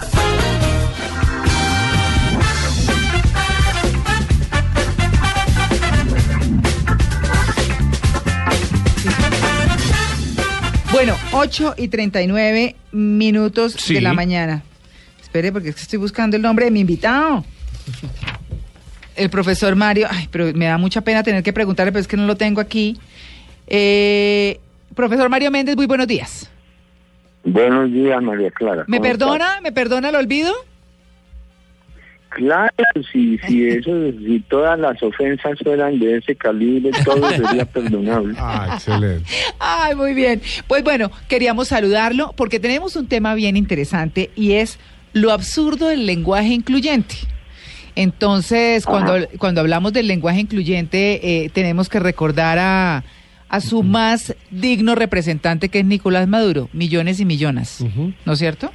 Sí, pues sí, sin duda alguna. Bueno, la, la, la ex presidenta de la Argentina, eh, todas y todas, y, y cuando dijo le, presidenta, Ah. Y no se dice presidente. hasta donde yo soy presidente, pero bueno. Bueno, pues vamos a hablar justamente Vamos a con resolver el tema, a ver, claro. a resolver el tema, porque qué ha pasado también con esto y es que, eh, pues eh, según Julia Alegre que escribió un artículo al respecto, dice que que todo este lenguaje lo que ha hecho es como complicar más no solamente la comprensión sino el uso del mismo. Así que, pues, bueno, don Mario, cuéntenos usted, por favor, cómo ve esto del lenguaje incluyente dentro del uso diario cotidiano.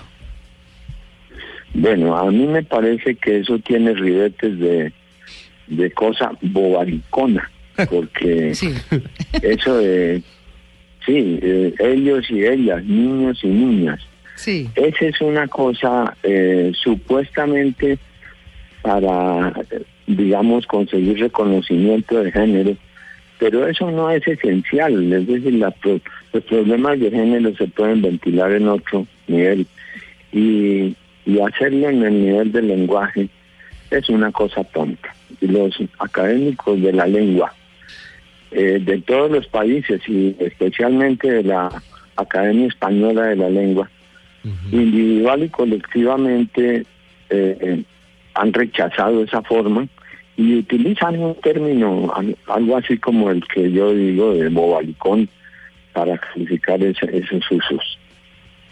Claro, eh, do- don Mario, es que, eh, por ejemplo, traigamos a colación, aquí tenemos a Angelino Garzón que utiliza mucho eso. Cuando uno escucha, por Ah, sí, ejemplo, claro. y cuando uno escucha a la gente del bienestar familiar, los niños y las niñas, y o sea, es como tan tan enre- o sea, empieza como a volverse la cosa como un poco absurda también. Yo siempre he dicho, por ejemplo, que nosotros en nuestra época fuimos criados, llamen los niños a almorzar y yo nunca me sentí niño, por ejemplo, ¿cierto? Y todo era como, como de una manera genérica.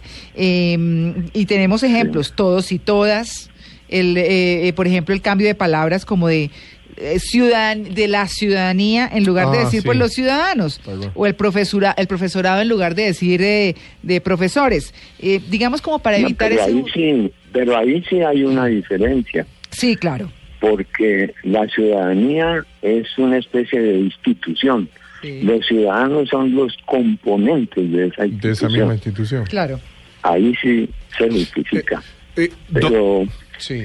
Pero no se puede, mira, si me permite, yo quería traer a colación una experiencia que tuve en un taller de escritores, sí señor eh, del cual hago parte, que es el, el, el taller de escritores Gabriel García Márquez de la Universidad Autónoma. Y allí hubo una compañera muy entusiasta que estaba proponiendo que se llamara, que se cambiara el nombre del taller y fuera Taller de Escritores y Escritoras.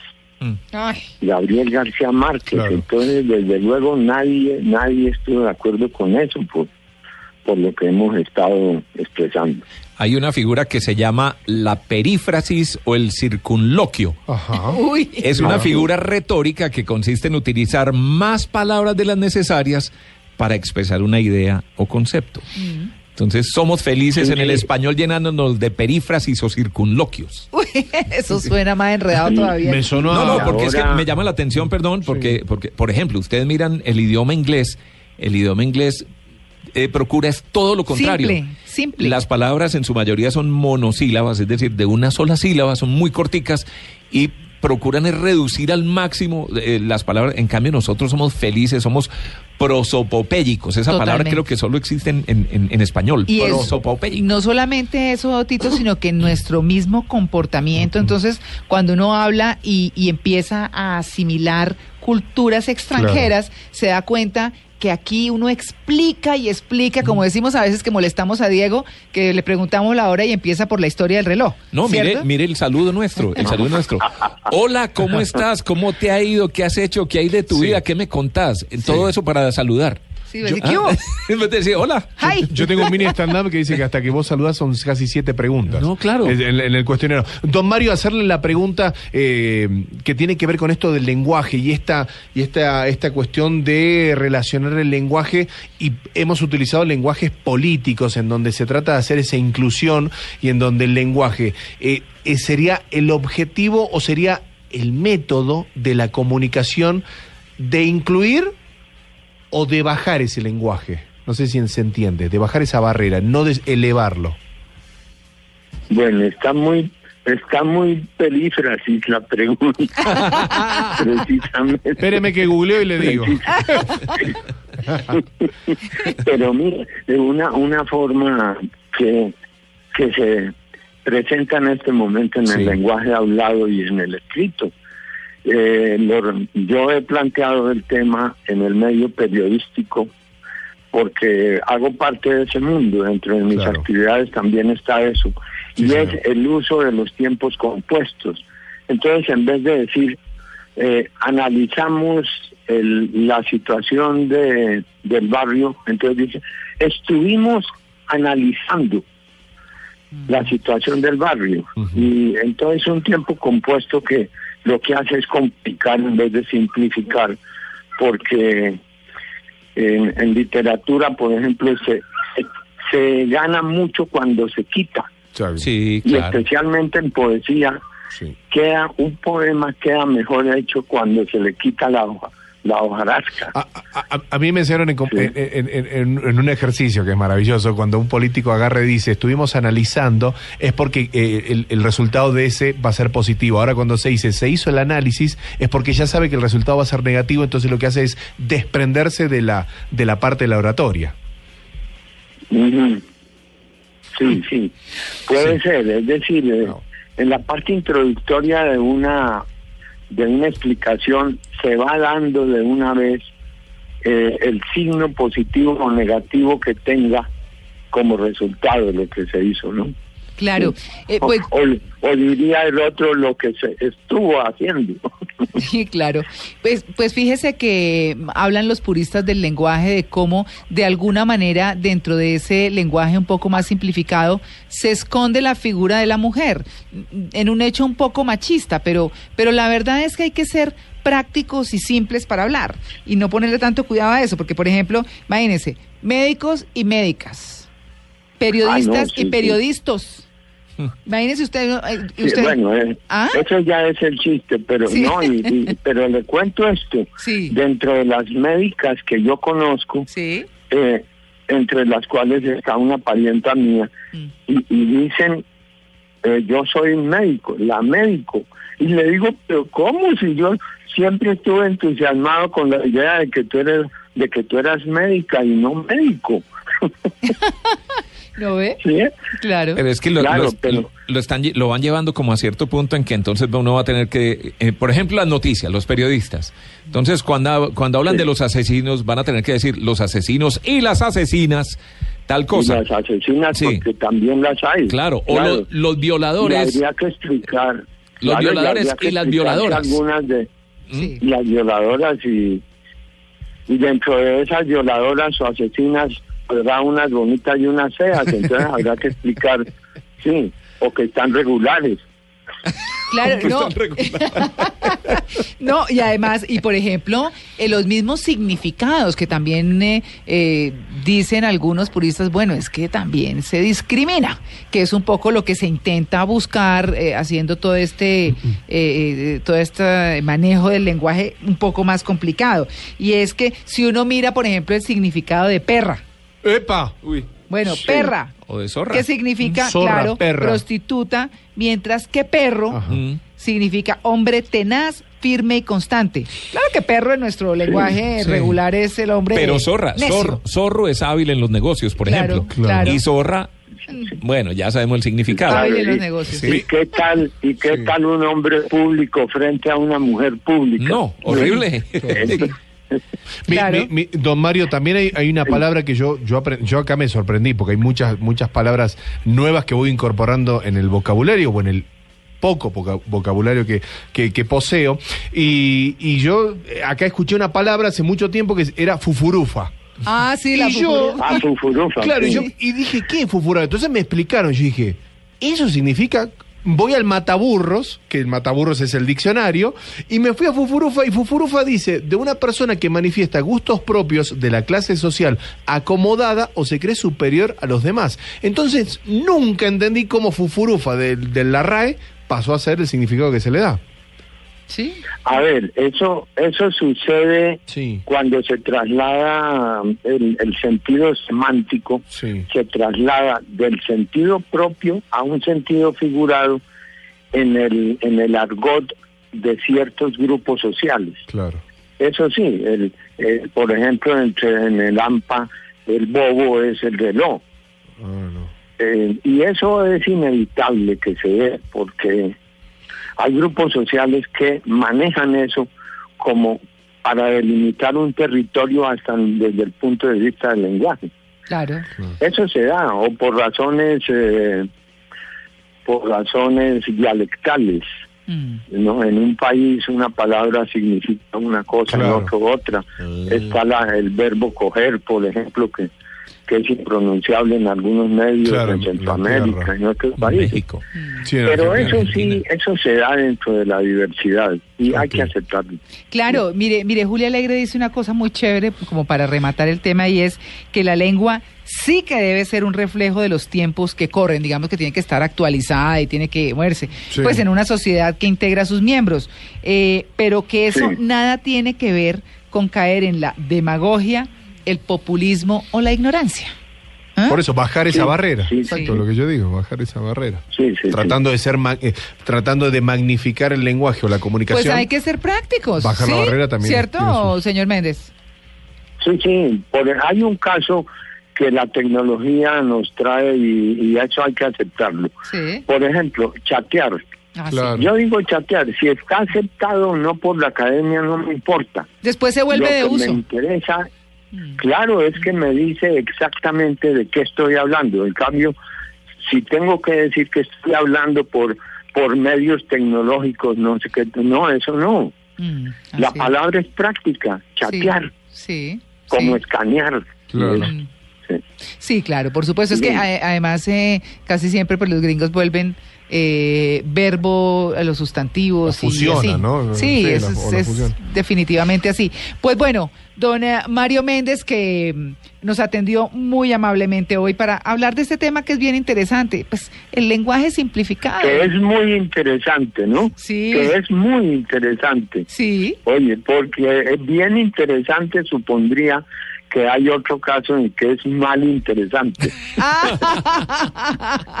Está buena esa despedida. Don Mario Méndez. ¿Viste papaya? Sí, señor. Yo todavía estoy tratando de buscar la palabra que me dijo antes y no la encuentro. Como en dicen, papaya partida, papaya comida. ¿Cierto? Entonces, bueno, usted que es sociólogo, escritor, profesor y experto en ortografía, muchas gracias por su atención con En Blue Jeans de Blue Radio. Bueno, con todo gusto. Lo más cómodo para el fin de semana. Walkman, mi querido Tito. Sí, traemos la música, ya habíamos presentado algo de inicios de los años 80, ahora les voy a presentar algo de finales de los años 90 y entrando a este nuevo milenio, eh, cuando todavía los CDs estaban en pleno funcionamiento, Sí. los MP3 apenas vislumbraban su ingreso. Entonces, eh, cabe perfectamente de- dentro del Walkman y también el Discman, digamos. Sí. ¿Sí? Estamos hablando de una cantante italiana nacida en Faenza el 16 de mayo de 1974. Ah. Esto en la moto lo pone Solarte. ¿En la moto? Sí, unos parlantes grandes. Como el inodoro. ¿Cómo? Esta Como el mañana. inodoro y con todo. todo bien esta mañana. No, pero esa sinfonía suya sí. Es una casa. Laura pa- Pausini. Es una moto de todos y de todas. Solo un corazón con alma de metal. En esa niebla gris que envuelve la ciudad. Su banco está vacío, Marco sigue Le siento se acuerda que, que Laura Pausini vino hace muchos años eh, cuando nosotros trabajábamos en Caracol Radio. Sí. Y paseó por los pasillos eh, y, y cuando eso no sabía español, ahora habla español muy bien. Sí. No, era una vieja chévere, sencilla, ¿no? Y mira, Pero sigue siendo muy sencilla y sigue, Sigue. siendo y sigue siendo Miren, las entrevistas es muy divertida. Muy estaba bella. viendo una entrevista de ella en estos días, a ver si recuerdo. Estaba, estaba contando la anécdota del papá. El papá de alguna manera le ha ayudado en la carrera, un poco lo que pasa con, por ejemplo, con J Balvin y su papá, que, es, que ha sido su manager. Bueno, aquí el papá le ayuda, la acompaña en todas las presentaciones. Contaba una anécdota Laura Pausini de que cuando no le gusta a la gente, no le gusta. ¿Sí? Cuando ve que un músico no es bueno, hace Sí. lo posible por molestarlo además, por fastidiarlo, por joderle la vida. Sí, sí, sí. Entonces iban en un avión y le decía, y le decía a la hija, le decía a Laura Pausini, estos músicos, el baterista y el no sé qué, no me gustan, no me gustan. No, pero son buenos, no, no, no.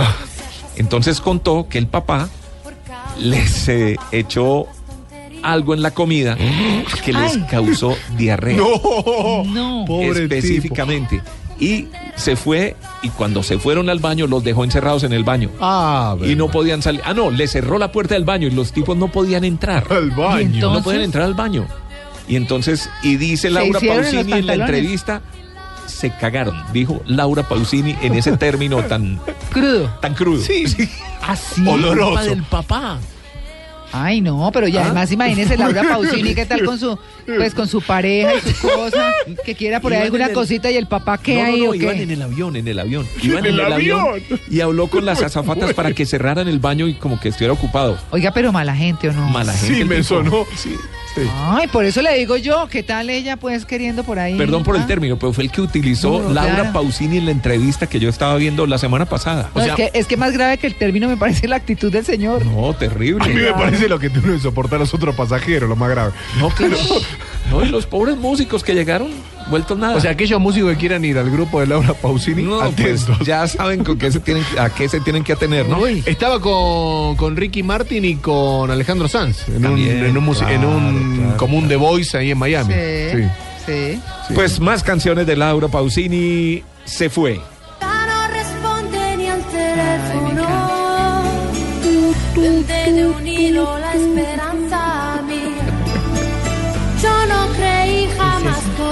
Acting. así la Acting. cabeza. Es que ella no responde ni al teléfono, entonces. Ah. Porque de pronto ya no me quería. Canta bonito. Ella es bellísima. el prototipo de la mujer italiana, Sí, ¿cierto? con la- Sí, totalmente, totalmente. Sí. Linda. Su nariz aguileña. Sí, pelo- flaca, flaca. Pelo negro. Oiga, porque sí he visto. Muy linda. eh, ob- obviamente las señoras mayores son como muy gordas, Sí. pero las mujeres jóvenes en Italia son garrudas. No son flacas, son garrudas. ¿Qué es garruda? Como Huesito. flacuchentas. ¿Sí? Sí, muy Muy flacas. altas. Garruda. Sí, sí, sí, sí. Pues esa fue la sensación que yo me traje. Más de Laura Pausini, Amores extraños. Ya sabía que no llegaría. Ya sabía que era una mentira. Cuánto tiempo que por Laura Pausini fue la primera cantante italiana, italiana en ganarse un premio Grammy. Wow. A pesar de la larga historia de la No, música pues, italiana. Por favor, que aquí le hemos contado. Sí, claro, claro, que nos encanta esa Sí, música además. de Italia. Sí. Tiene un sonido tan particular. Así la canten españoles o la canten colombianos o donde sea, eh, tiene un estilo muy particular la música italiana. Sí, muy, muy especial. Muy especial. Oiga, no, y, y a todas estas, Tito, eh, eh, no, hay mujeres italianas hermosas. ¿Se acuerda de, de cómo se llama esta actriz? Gina Lolo Brigida, No, Sí, un poquito la más Sofía acá. Loren. Sofía Loren. Otra, un poquito más para acá. Claudia Cardinale. No, Claudia. Carrera. ¿Cómo se llamaba la, la que cantaba para hacer el ¿no? amor hay que ir venir al sur? Ah, eh, Ah, no, esa, esa es Rafaela Carrá. Rafaela ¿Es Carrá. italiana ella? Sí. Ella es italiana, pero ya está viejita. Sí. ¿Se acuerda cuando hablamos de la suora Cristina? Sí. ¿No? La Sí, monjita, la hermana. claro, Sí, la monjita que cantaba, ella estaba de jurado. Claro que se ve muy bien, ¿no? Está viejita, pero se ve súper bien. Así es. Viejita con alientos. En- entre tú y mil mares, más de Laura Pausini. Yo que habría estado por ti en cualquier lejana Ya estoy erizado. sola por instinto sabiendo amarte, Ay. sola y siempre ya junto a ti. No puedo dividirme ya entre tú y mil mares. Canta bien. Son Sí, es chévere. baladas tradicionales, pero... pero muy- eh, ¿Quién más? ¿Quién más? ¿Quién más? Bueno, Chicholina. No, pero Ah, no, eso es otra. No, No, sé si es sí. prototipo ¿Fue de la belleza. diputada? Pero Mónica Bellucci sí, hermosa. No, pero es que había una hermosísima Ornella de Muti. Ornella Muti. Ornella. Muti, pero Hola, debe estar bien mayor, Ornella Muti. Sí, sí, sí. Pero sí. era hermosísima. Lucía José, Lucía Bose, la mamá de Miguel, sí. Ah, mira. mi suegra. Mi suegra. Saludos, Luchi. Sí. Actrices tradicionales, Mónica Vitti. Ahí me agarró. Muy, popu- muy popular en su época. Silvana Mangano, que era bastante protuberante. Grande. Sí. La gran delantera, era como el Era Barcelona. grande, Oiga, grande, Lu- grande. Lucía, Lucía, la esposa de Juan Harvey Caicedo, es italiana. ¿Así? Y Lucía tiene unos ojos hermosísimos, azules, uno la ve y tiene unos ojos Le azules. puedo mandar hermosos. saludo a una amiga mía que es colombo italiana, Marcelo Campo, que es hija de una cantante caleña que vive en Italia. 9 de la mañana y Pero- un minuto. Vámonos con inolvidable. con todo. Inolvidable, inolvidable. Muy bien. A veces me pregunto Ah, si esa me encanta. yo viviría Para chimenea. sin ti. ¿Ah? Para chimenea. No sé si yo sabré olvidarte. Usted no piensa si me moto, chimenea. y en un instante puedo ver. En hacer masaje en la espalda. En moto. Ah, por En- eso. En moto. Soy el único. Soy, No digo nada al aire porque si no, digo, el señor allí en la esquina me bota, pero. vengo tan Bueno. mal que subo al Transmilenio. No era pico noticias. ni un roce. Las noticias, joven. ¡Qué horror! 9 y 2, ya regresamos. Te añoro más profundo dentro de mí estás.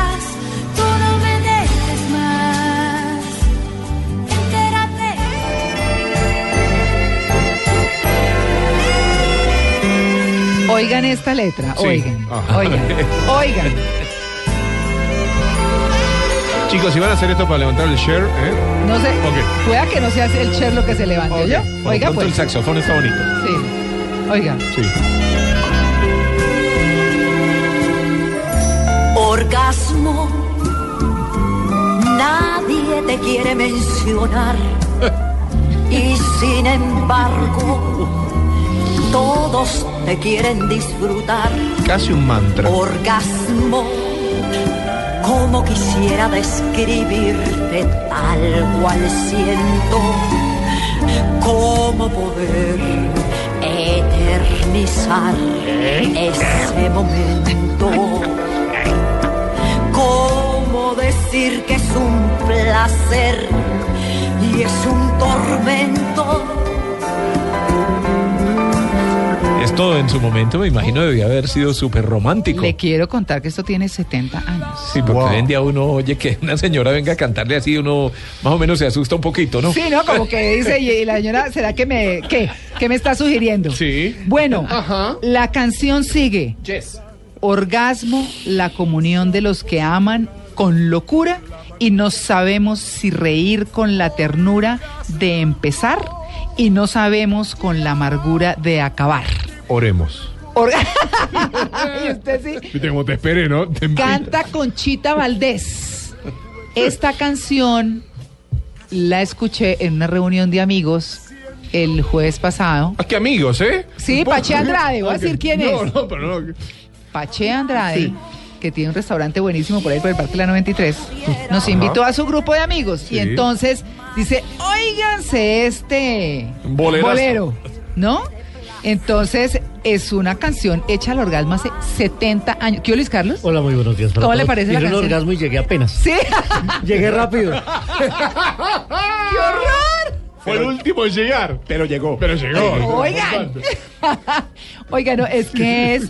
Miren, miren lo que Y dice. la gente nos escucha, sí. Bueno, bueno. Orgasmo, ya no te puedo recordar sin un sollozo, Oh. porque el recuerdo del placer casi borroso, siento de nuevo una vida entre nosotros. Qué fuerte. Debo reconocer una cosa, María Clara. Esa Sí. palabra yo creo que la vine a aprender hace por ahí 10, 15 años. 10 años. ¿A aprender? Sí.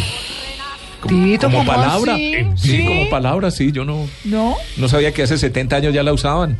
Es más, había un, tu- había y un la usaban en canciones. y Yo creo, que, yo creo que dijeron así y la usaban más, eh, antes más Mm. como, como una cosa orgasmo científica, como, como muy formal, decente para hablar de eso, de Como lo que dijo Luis Carlos. Como siempre he sido tan indecente, entonces por eso no, por eso no la conocía. Yo no, me acuerdo Ay, si mi, no. pro- yo no me acuerdo si mi profesora de catequesis la utilizaba mucho. ¿Sí? Uy, pero Ay, qué profesora catequesis. tenía usted, la chicholina o qué? no, orgasmo. ¿Quién te pudiera retener más de un instante para morirme de placer? Hoy como antes y al mismo tiempo renacer junto a los orgasmos de mi amante. Orgasmo, y termina la canción. ¿quién te pudiera retener más de un instante? A lo mismo, eso es bis.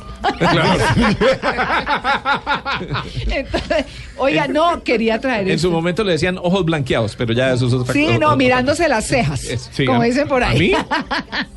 ¿Cómo? ¿Ceja? ¿Yo? No, Ah, que, que a usted. perdón. Eso dirá María Teresa. Sí. Oiga, no. Doctor González, buenos días. Buenos días. ¿Cómo Qué le- gusto oírlo y ver que todo el mundo llegó a tiempo, ¿ah? Ah, ¿cómo le parece? Llegaron a tiempo para la sección del sexo. Ay, la sección es muy exitosa, mi querido doctor González. Pero bueno, me encontré con este, esta canción y dije, pues la voy a meter en Sexo Caribe para que hablemos un poquito, a propósito del orgasmo, de qué pasa si su pareja quiere sexo y usted no. Que está en todo su derecho. que es una cosa que es una cosa muy común. Eh, de hecho, el deseo sexual es como el deseo por los alimentos. Y hoy domingo, las parejas que nos escuchan pueden estar dándose cuenta de un fenómeno interesante. Puede ser que a las 11 de la mañana uno de los dos diga, ay, ya yo tengo hambre, vamos a almorzar. Y los diga, ay, no, es muy temprano, vamos a esperar como hasta las 1 o a las 2 de la tarde. Y las tripas sonando. Y ese simple ejemplo en que se nota cuál es la diferencia en que le provoca a uno comer alimentos, también es la diferencia como le provoca a uno tener eh, eh, eh, sexo, tener intimidad. Hay personas que quieren sexo todos los días, hay personas que quieren sexo cada dos días, otras cada tres días, otras cada cuatro días, eso varía. Y es muy difícil de que la pareja encuentre la misma frecuencia. De hecho, yo en mis 40 años de trabajo profesional, que he visto de pronto unas 10.000 parejas, nunca recuerdo una pareja que me diga que siempre quieren sexo al mismo tiempo. No, eso no pasa. Siempre hay diferencias. Y estas diferencias pueden llevar a problemas, si no se sabe manejar, a celos, a acusaciones de que tú tienes un amante o tienes una amante. En fin, pueden llevar a muchos problemas en las parejas si no entendemos que es normal que haya siempre uno, que no siempre es el hombre, a veces la mujer, es normal que haya uno que quiera más sexo que el otro. Y en ese caso, en vez de ofenderse, insultarse, hay que aprender a manejar la cuestión y hay varias estrategias.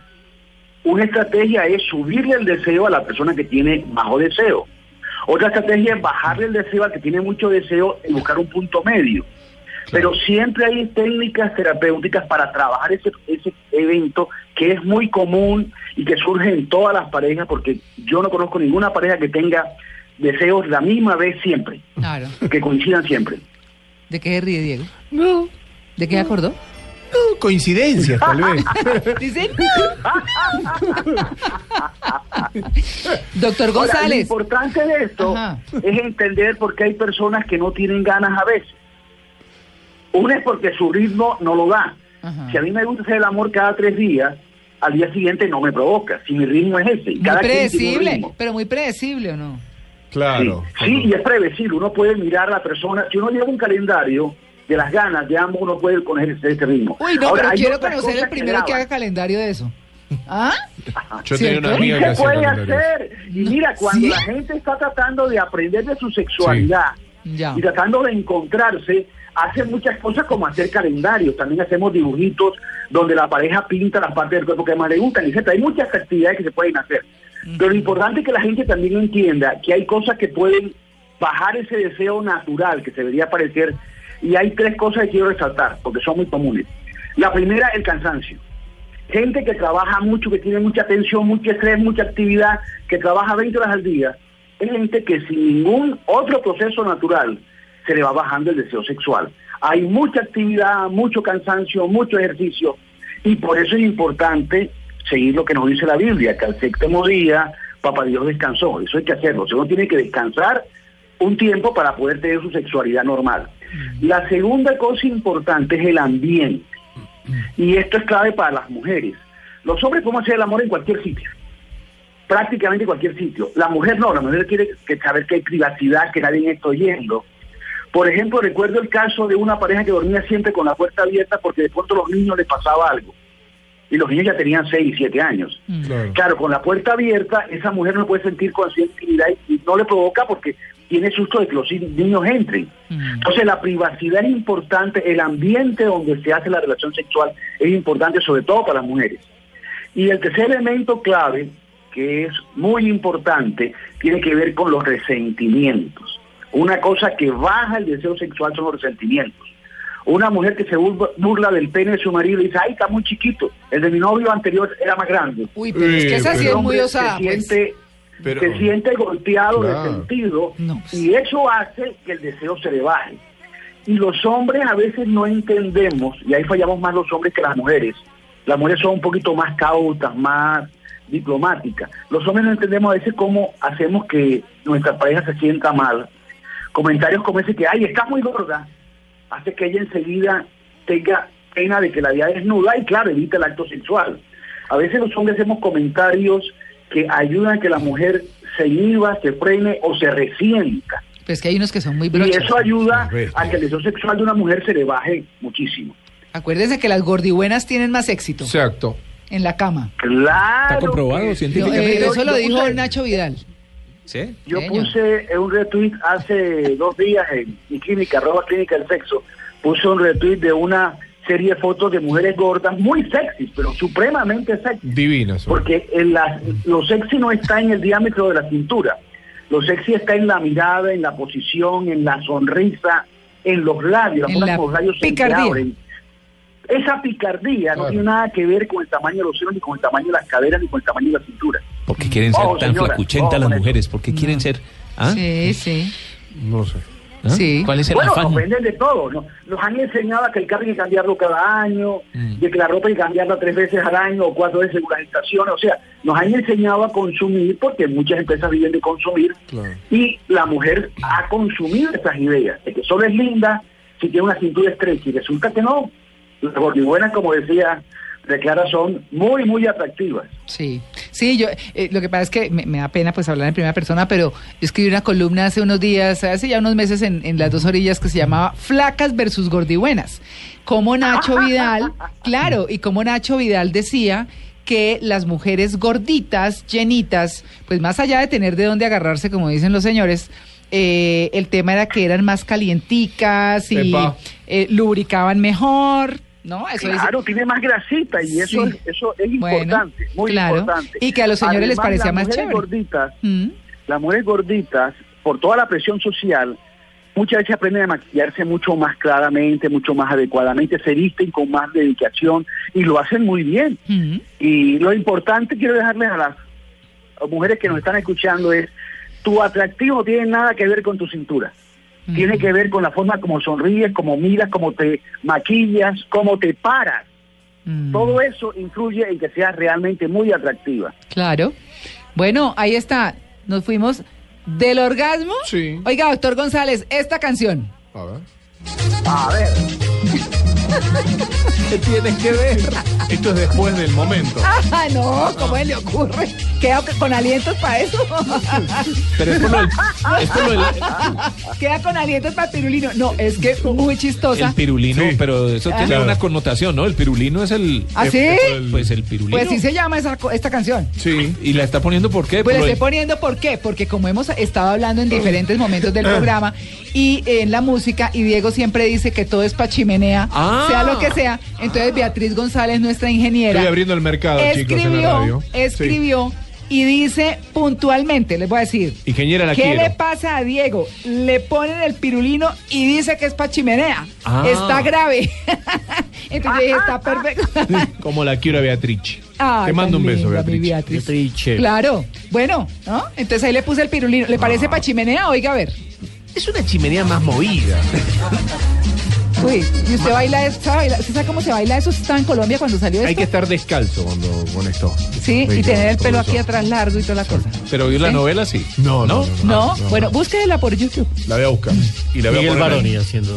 Ah. Pedro el Ah, Escamoso. Pedro el Escamoso. Pedro el Sí, sí, sí, Escamoso. llegó, llegó, llegó. Sí, sí, sí. Sí, claro. Sí, sí, sí. Pero el escamoso. Pues bueno, ahí le pongo el pirulino para su chimenea, ¿yo?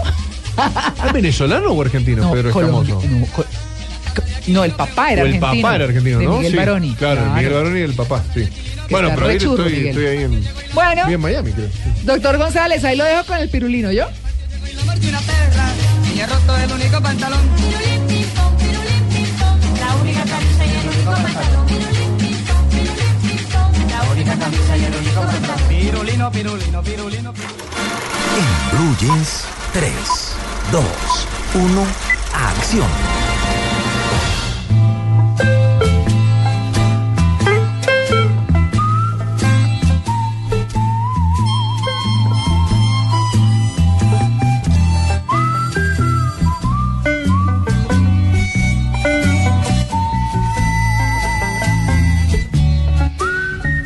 Suena? A que esa sí suena chimenea.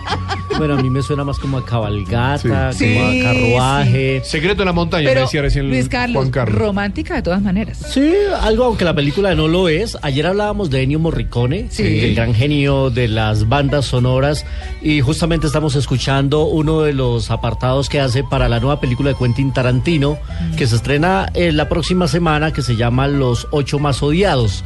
Es una película de western, como eh, re- le hace homenaje al spaghetti western, a las películas del oeste. A eso sí Aquí suena. es una diligencia donde van cazar recompensas, una es convicta, o, eh, van ocho personajes y la diligencia se tiene que desviar por un temporal de nieve y quedan medio atrapados hasta esperar que pase el temporal. Y entonces estos ocho personajes, que son difíciles todos, empiezan a tener rencillas entre ellos, un guion muy inteligente. La película está nominada a tres premios Oscar, incluida la banda sonora. Quentin Tarantino fue el que pasó a recibir el Globo de Oro que le dieron a Ennio Morricone porque él no estaba eh, y se espera para muchos que se gane el premio Oscar en esa difícil batalla que va a tener como lo comentábamos ayer con el maestro John Williams que ha sumado su nominación número 50 así que a los que les gusta el western y el cine de Quentin Tarantino que después de haber hecho Django sin cadenas le gustó seguir en el tema del oeste pues ahí llega esta película y ¿Sabe, sabe qué me hizo acordar, eh, Luis Carlos? Eh, porque estaba viendo en redes esta semana precisamente, estaban hablando de Bud Spencer. ¿Se acuerda de Bud Spencer? Bud Spencer y Terence Hill. Y Terence Hill. Claro. A propósito de una cantidad de películas. Entiendo que, que va a subir eh, parte de su filmografía. La va a subir a las redes, no sé si a su liberarla. portal, al- para liberarla, para que la gente pueda recordar esas películas, que no es que fueran las grandes obras maestras del No, cine, pero pero, muy eran muy divertidas. divertidas. De hecho, Estuvieron eh, filmando en Colombia. Claro, con Carlitos Muñoz. Hace poquito que eh, eh, recordábamos a Carlos Muñoz a raíz de su triste partida, pues eh, hay una, una película que ellos hicieron aquí en Cartagena y en Bogotá y hay varias escenas en las que está Bob Spencer con Carlitos Muñoz. Eh, voy a tuitearlas ahora para que la gente las pueda disfrutar. No recuerdo el título. Voz Bananas, algo. tal vez, porque había un- hubo una que hicieron en Colombia que se llamaba Bananas, como de 1980, y yo tuve la oportunidad de ver la filmación en Cartagena en debió ser esa. 1973 de una película que se llamaba Los Misioneros, algo así. Y recuerdo que ahí en el, en el laguito, laguito, eh, anclaron un barco, un barco antiguo como del siglo XIX tal vez, en el que hicieron todas las filmaciones. Y los turistas en ese momento podían acercarse y ver cómo hacían la filmación. cómo se hacía la película. De la película. Grande, Bob Spencer y Terence Hill era la pareja de, mo- la pareja de moda. eh, Bob Spencer era el gordo. El gordo de barba, Sí. que Y parecía como al Brutus de Popeye, más o menos. Sí. Y recuerdo particularmente, esto va a sonar extraño, pero recuerdo el azul profundo de los ojos de Terence Hill. Sí. Sí, sí, sonó ahí medio... sí, Pero bueno, no, no, pero verdad, Sí, me, sí, me sí. llamó la atención. Un azul cristalino muy bonito, el, el- el color de los ojos de Terence Hill, que no sé qué hay de la vida de él. No, no, eh, la- la- la- le hemos perdido la pista a Terence ¿Usted Hill. qué ríe? Para chimenea. chimenea. Eh, tiene hoy el para propósito. el propósito de, El de sacarnos a todos al el aire. comentario estuvo muy chimeneístico. No raro, eso no raro. Bueno, bonitos ojos ya. Nuestro segundo recomendado nos llega desde Bélgica. Dieu existe. Il habite à Bruxelles. Tu sais ce qu'elle a fait, ta fille? Elle a balancé les dates de décès Il est encore impossible de ¿A ustedes les gustaría saber en qué fecha se van a morir? No. Ah, no. No, no, no. No, muy angustiante. Me, creo me yo, parece ¿no? demasiado. Es una Programar. presión horrible. No. Eh, estaría bueno como para programar algunas situaciones. No, pero O yo creo que se le vuelve No, a pues- uno una obsesión y termina dedicando su vida solo a trabajar para ese día. Sí, no. Pues horrible. resulta Hay que ese tema día. lo propone una película belga que nos llega esta semana a la cartelera, que estuvo nominada al Globo de Oro y estuvo en la preselección de los premios Oscar. De hecho, yo pensé que se iba a meter en las cinco nominadas. Aquí nos dice esta película que Dios existe y vive en Bruselas Ah. y tiene familia. Y la niña, que es un poco rebelde, la hija de Dios, se le mete al computador y le envía a todo mundo su fecha de función. Muy buena la idea. Eso termina convertido en archivo. un caos mundial. En un desorden, claro, porque todo el mundo dice, no, yo me voy a morir en 30 años, yo me puedo tirar de un edificio y no me voy a morir. Claro, Cosas como esas. Entonces eso termina en un caos en tono de comedia, en un guion El muy Wikileaks inteligente. de Dios. Más o menos. Pero la película es muy divertida, tiene eh, su mensaje también, pero está muy inteligente, un guion muy ácido, eh, además un, un Dios totalmente diferente, medio perezoso. eh, no, es, la ¿Como verdad la película está muy divertida. El Está bueno el título de la cinta es El Nuevo Nuevo Testamento, The Brand New Testament, y llega también esta semana a la cartelera. A los que les gusta el cine independiente, como les dije, estuvo nominada a los Globo de Oro y estuvo en la preselección Ay, del premio. Oscar. No, Está está, buena, muy, está muy divertida, la verdad. Eh, vámonos a 35 milímetros Pero ¿sabe para qué? recordar. Antes, antes, Ah, Quiero darle Sí. un saludito a Andrés Palacio, Sí. que nos escribe eh, desde Noruega a menos 5 Guau. grados. está escuchando en Blue. Jeans. Apa. Sí. ¿Desde qué ciudad, sabes? ¿De no, Oslo? No, pone solamente así. ¿Siete horas más allá? Dice, eh, lo que pasa es que, bueno, gracias por las flores. Dice, eh, qué chévere escuchar en Blue Jean los fines de semana. Mil gracias, saludos desde Noruega a menos 5 grados. Tiene Le que estar decimos- arrunchadita. Le decimos que si pasa por Olesund, que, que salude a mis familiares. A la familia de familia, ah, música. claro, Mi mamá claro. era de allá de Noruega. Claro, claro. Ah, muy Bueno. bien. Ahora sí Los lo parientes de Tito. 35 milímetros. 35 milímetros en Blue Jeans. Thank you,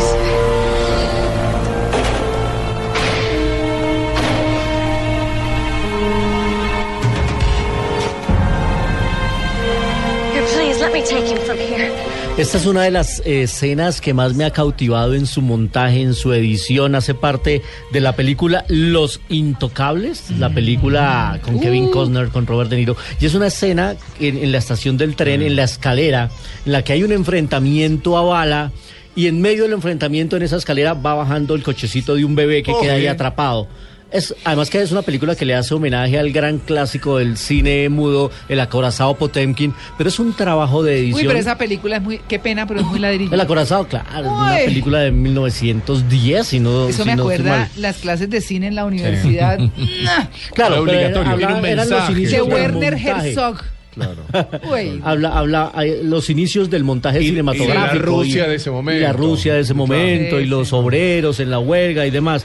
Pero eh, aquí en esta película, que es de 1987, le hacen homenaje a, porque eh, en el acorazado había un cochecito que bajaba la Sí. escalera, y aquí también está el mismo Oh. cochecito en medio de una balacera. Y la traemos hoy a colación porque mañana estará cumpliendo años Kevin Costner, que le gusta mucho a nuestras cinefanáticas. sí. Nació un 18 de enero de 1955, así que estará cumpliendo 61 años ya Bello. Kevin Costner. Bello. Que por eso, lo último que hizo fue la la canción de me mm. Mr. Farland, el eh. McFarland, en la Ah, que sí. hizo la banda sonora Sí. Juanes. eh, Juanes. Fue lo último que le hemos conocido al señor Kevin Costner, que ha hecho películas muy buenas como Danza con Lobos Uy, y películas fue- muy malas como ¿Cuál? El Mensajero, del, el, el Waterboy. Ah, el que llevó a la quiebra, que era que el llevó a la productor. quiebra. Él lo sí, llevó a la sí. quiebra. película. Bastante, bastante mala. Si lo construyes, ellos vendrán. ¿Sabe quién está de cumpleaños El hoy también? Mundo Perfecto se llamaba. La del- James Earl Jones. Ah, James- claro, la voz de Darth Vader y de CNN. 85 años. Sí, ese es el que dice This is CNN. Bueno, él Fue la voz de Mufasa también, Claro. del Ah, Rey ¿sí? León, en la, ¿La del versión en Rey inglés. León? Ah. Y él estuvo en el campo de los juegos de los sueños con Kevin Costner. ¿Se acuerdan? Que lo seguía en la camioneta con la camionetita con la Volkswagen. Sí, sí, sí, sí. No opino más. The Waterboard era The Waterboard eh, de 1995 fue el, el, Sí, el eh, fracaso fracaso terrible una, una película que se gastaron todos los millones de dólares del mundo y en taquilla le fue bastante mal. Pero bueno, ahí está Kevin Costner está de cumpleaños y se lo celebramos mañana. ¿Sabe otro de cumpleaños? David Caruso. O David Caruso, como le dicen aquí. El de CSI. Ah, ese sí. CSI Miami. Miami. De, todas las versiones que hay de Sí. CSI Nueva York, CSI Miami, CSI. San Francisco. Horatio, exactamente. Horatio color es más Horacio. posudo que... ¿Ustedes Sí, lo han, sí, sí, han sí, visto? sí, sí. No, La eso se voltea. ¿Y qué época dime filma? lo que es, pero eso sí tiene su... Nunca transpira, ¿no? Glamour. Nunca tiene, siempre está frío, ¿viste? No, No, es un ciudad 60 más años húmeda está cumpliendo hoy Horacio. ¿70? 60. Ah, 60. Sí. Ah, Bueno, los mismos de Kevin Costner. Sí, sí, sí, sí. Oiga, ¿Listo? Luis Carlos, estaba, Sí. viendo, estaba viendo hoy en el periódico El Tiempo que hablan del regreso de los clásicos a cartelera. Están trayendo películas viejas a las salas de Cinemark. Sí, Me imagino que reeditadas, y remasterizadas, remasterizadas. claro que sí, eh, eh, clásicos de Hitchcock, por el ejemplo. 14 de enero, eh, El Resplandor. El jueves 21, Blade Runner. Blade Runner, maravillosa, la de Harrison de Ford. Harrison Ford. Eh, después viene El Exorcista, que va a ser el 27 Uy, qué de buena, enero. la mejor película de terror de la Y historia. el 4 de febrero, Casablanca. Para la gente que le gusta el Uy, cine clásico. Y en estas cine. versiones remasterizadas en cine. Y Cine Colombia, para terminar, a propósito de la temporada de premios, va a volver a sacar el Five Pass, que es un pase para ver cinco películas nominadas al Oscar. Muy Que bueno. va a salir Excelente, próximamente. Hay que estar pendiente del portal porque ya lo anunciaron y en cualquier momento sale a la venta. Tito, la novicia rebelde no está ahí. No, no está anunciada todavía, no está anunciada, pero Rocky sí no, ¿no? yo supongo No. que Ojalá. dependiendo del éxito de la presentación de esto, seguirán trayendo más y lo volverán Sí, una buena iniciativa de Cinemark. Sí, está bueno. ¿Listo? 9 y 36. Estás en Blue Jeans. Blue Jeans. Lo más cómodo para el fin de semana.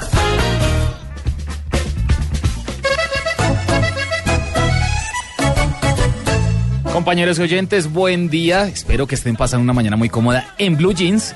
Hoy nuestro personaje musical es Silvestre Francisco de Angón Corrales, de Urumita, La Guajira, nacido el 12 de mayo del año 1980. Ya sabrán obviamente de quién estamos hablando. Este señor es un cantante, presentador de televisión y compositor colombiano. Naturalizado estadounidense, Dangón es considerado uno de los principales representantes de la nueva ola musical del vallenato. Yo por tu amor,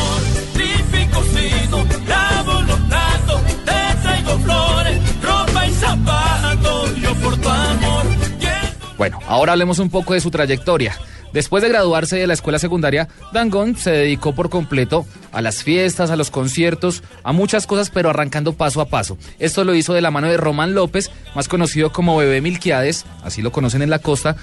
Todos estos conciertos y estas fiestas es de donde se graba el primer álbum de Silvestre Dangond para el año 2002, llamado Tanto para ti, que incluía 12 canciones. Una persona que fue fundamental en sus inicios fue el también cantante vallenato Khaled Morales, ya que este compuso gran parte de las canciones que Silvestre interpretó en este disco. Ay, me gusta, me gusta, me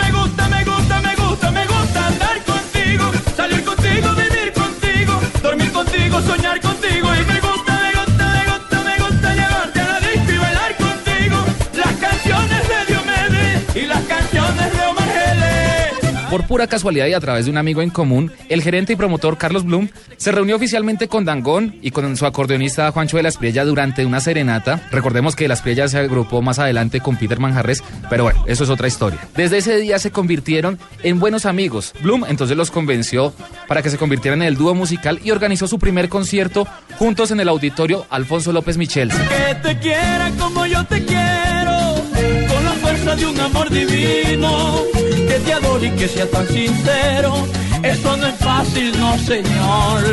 Su unión musical creó gran fama dentro de los críticos del vallenato y ventiladores. Poco a poco grabaron su primer álbum juntos llamado título Lo mejor para los dos, eso fue en el año 2003, el cual contenía 13 canciones. Su siguiente álbum fue Más Unidos que Nunca, publicado el 13 de junio del año 2004 que contiene 14 canciones. Con este álbum Dangón y La Estrella consolidaron como uno de los grupos vallenatos con mayor éxito en el género gracias a la aceptación de su exitosa canción La Colegiala. Y me estoy enamorando más de tus ojos, de tu boca. Y ya no puedo esperar más, porque algo me provoca. Anda y dime lo que quieres, sé que eres la niña para enamorarme. Yo En 2005, Dangond y De la Espriella lanzaron su tercer álbum juntos titulado Ponte a la Moda, que también se convirtió en un gran éxito en Colombia y fuera de Colombia, especialmente dentro de la comunidad latinoamericana en los Estados Unidos.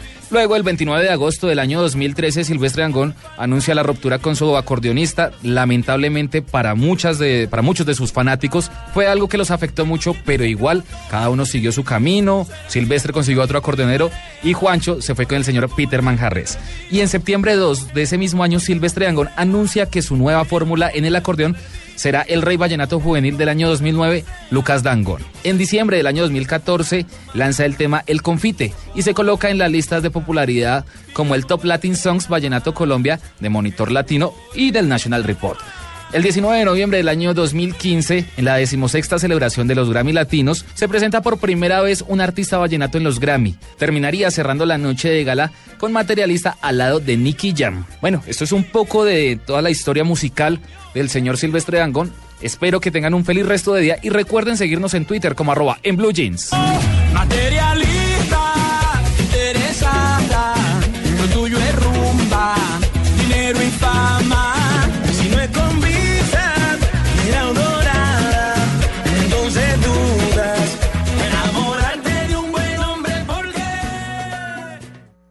Estás en Blue Jeans. Blue. Lo más cómodo para el fin de semana.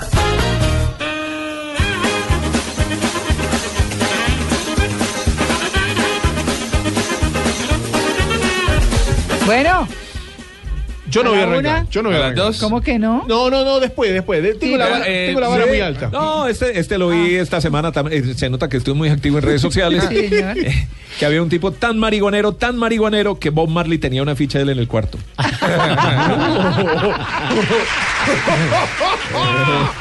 Está bueno, está bueno. Mamá, mamá, no quiero ir al colegio. Ay, va, bueno, déjate bobada, levántate que tienes que ir. No, mamá, no quiero ir al colegio. A ver, hermano, lo tienes que ir por dos razones. Una porque tienes 40 años y dos porque eres el director. Ay,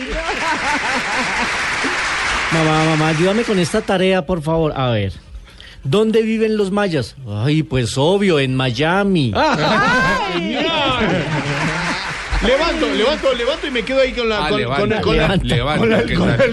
con la línea de Luisca. A ver, ¿dónde? Este lo planeé todo, siete días testeado es el de esto en el mercado, María Clara. Es el que viene anunciando desde ayer. Lo Vamos a ver. Lo testé en el Fredis, mercado. me hace. Atentos. Alístelo. Lo, atento, Radio Bueno, Colombia. ya. Lo, lo testé en el mercado. Sí. ¿Dónde se encuentra? ¿Dónde se encuentra? Ya lo va a tirar. Espere, espere. lo- ¿Dónde se lo- encuentra? Espere, ¿dónde, ¿dónde se encuentran la mayor cantidad de daneses en Latinoamérica? ¿En Cundinamarca? No. ¿Cundinamarca? Ay, no. No. No, de verdad, en serio, no. Siete días ¿Cuál es el preparando. Con Daneses, Dinamarca. Dinamarca. Pues, me imagino. No, son los juegos de palabras. Diego, ¿en No, serio? Diego, malo. No, cierre y Yo les digo el mío. A ver, vamos.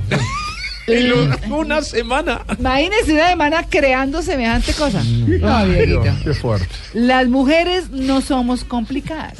Sí. Solo necesitamos amor, ropa, comprensión, Mm, sí. zapatos, Ah, cariño, viajes y más ropa. Todo eso. No más. No más. Es verdad. Ese no es un chiste, Bueno, es pero una pasé la cuchilla de Freys. Ah. ¿Qué hace Superman en Facebook? Mm. Revila su perfil. Revisa su perfil. Ah. Ah, bueno, eh. bueno, entonces otro, ¿cómo es el caballo de Drácula? ¿Cómo es el caballo de Drácula? Sí, pura sangre. Exacto. Está bueno, está bueno, está bueno. Oiga, eh, mesero, eh, ¿el pescado viene solo? Eh, no, no, yo se lo voy a traer. no, qué bueno.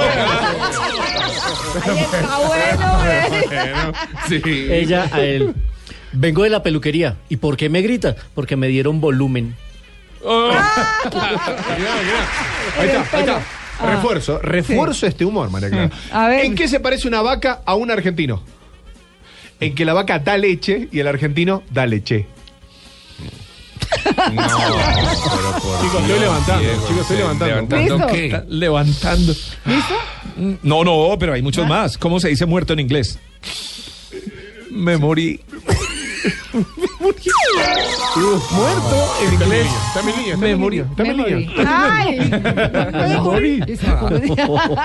¿Qué le dijo un techo a otro techo? Techo de menos. Techo de menos. Estoy por la línea de Diego. Estoy por la está, línea de está creándole una Oh, fuerte competencia, difícil, Diego. Estamos haciendo una. una- Bueno, ¿listos? Ah. ya, nos fuimos. 9.46. Blue Jeans, vámonos de paseo. Doctor, últimamente me siento más gordo y feo. ¿Qué tengo? Tiene toda la razón. Qué fuerte. Ah. Qué fuerte. Bonus track. Ay, Sí, el bueno. bonus, sí, gracias. Don Juan Carlos. Sus Mercedes, ¿cómo ¿Qué? les va? Bien, Tan radiantes. Sí, Listos. claro que sí. Recuerden que ayer eh, me puse el traje del profesor Salomón. Sí. Oh, Juan Camón. De Juan Camón, sí señor, gracias Luisca. Estuvimos hablando de destinos según tu signo zodiacal. Ayer Habla- hablamos de cuál, Juan Ayer Carlos? hablamos de Acuario, hablamos de Piscis y cerramos con Aries. Sí. Hoy vamos a continuar con Tauro. Muy bien. Tauro, ustedes también me pueden ayudar eh, los destinos en Sí. Colombia que creen que puedan eh, relacionarse con el, con, con el eh, signo. Ajá. Sí. Los de Tauro son famosos por su amor por el lujo Ah, y por la autocomplacencia. ¿m? Ay. Eh, sí, a los taurinos eh, les gusta que los mimen. ¿Tauranos o taurinos? ¿Tauranos o taurinos? Tauro. A los, a los de Tauro. A los de Tauro, de no, Tauro, no- sí, no lo compliquemos. Les gusta que los mimen en sus vacaciones. Ah, eh, además buscan un buen servicio de calidad y de nivel. Vea, la- eh, por ejemplo, los lugares que se le recomiendan a los de Tauro Sí. eh, a nivel mundial, por ejemplo, Wine Country en California, lugares de- especializados en vino, por ejemplo, ¿por qué no Chile? Y se me ocurre, eh, por ejemplo, en Colombia, un Villa de Leiva. Sí. Villa de Leyva, que eh, en Boyacá precisamente que también tiene una zona eh, vitivinícola bien interesante. Mm, eh, Me parece que puede ser un buen destino para Sí. la gente de Tauro.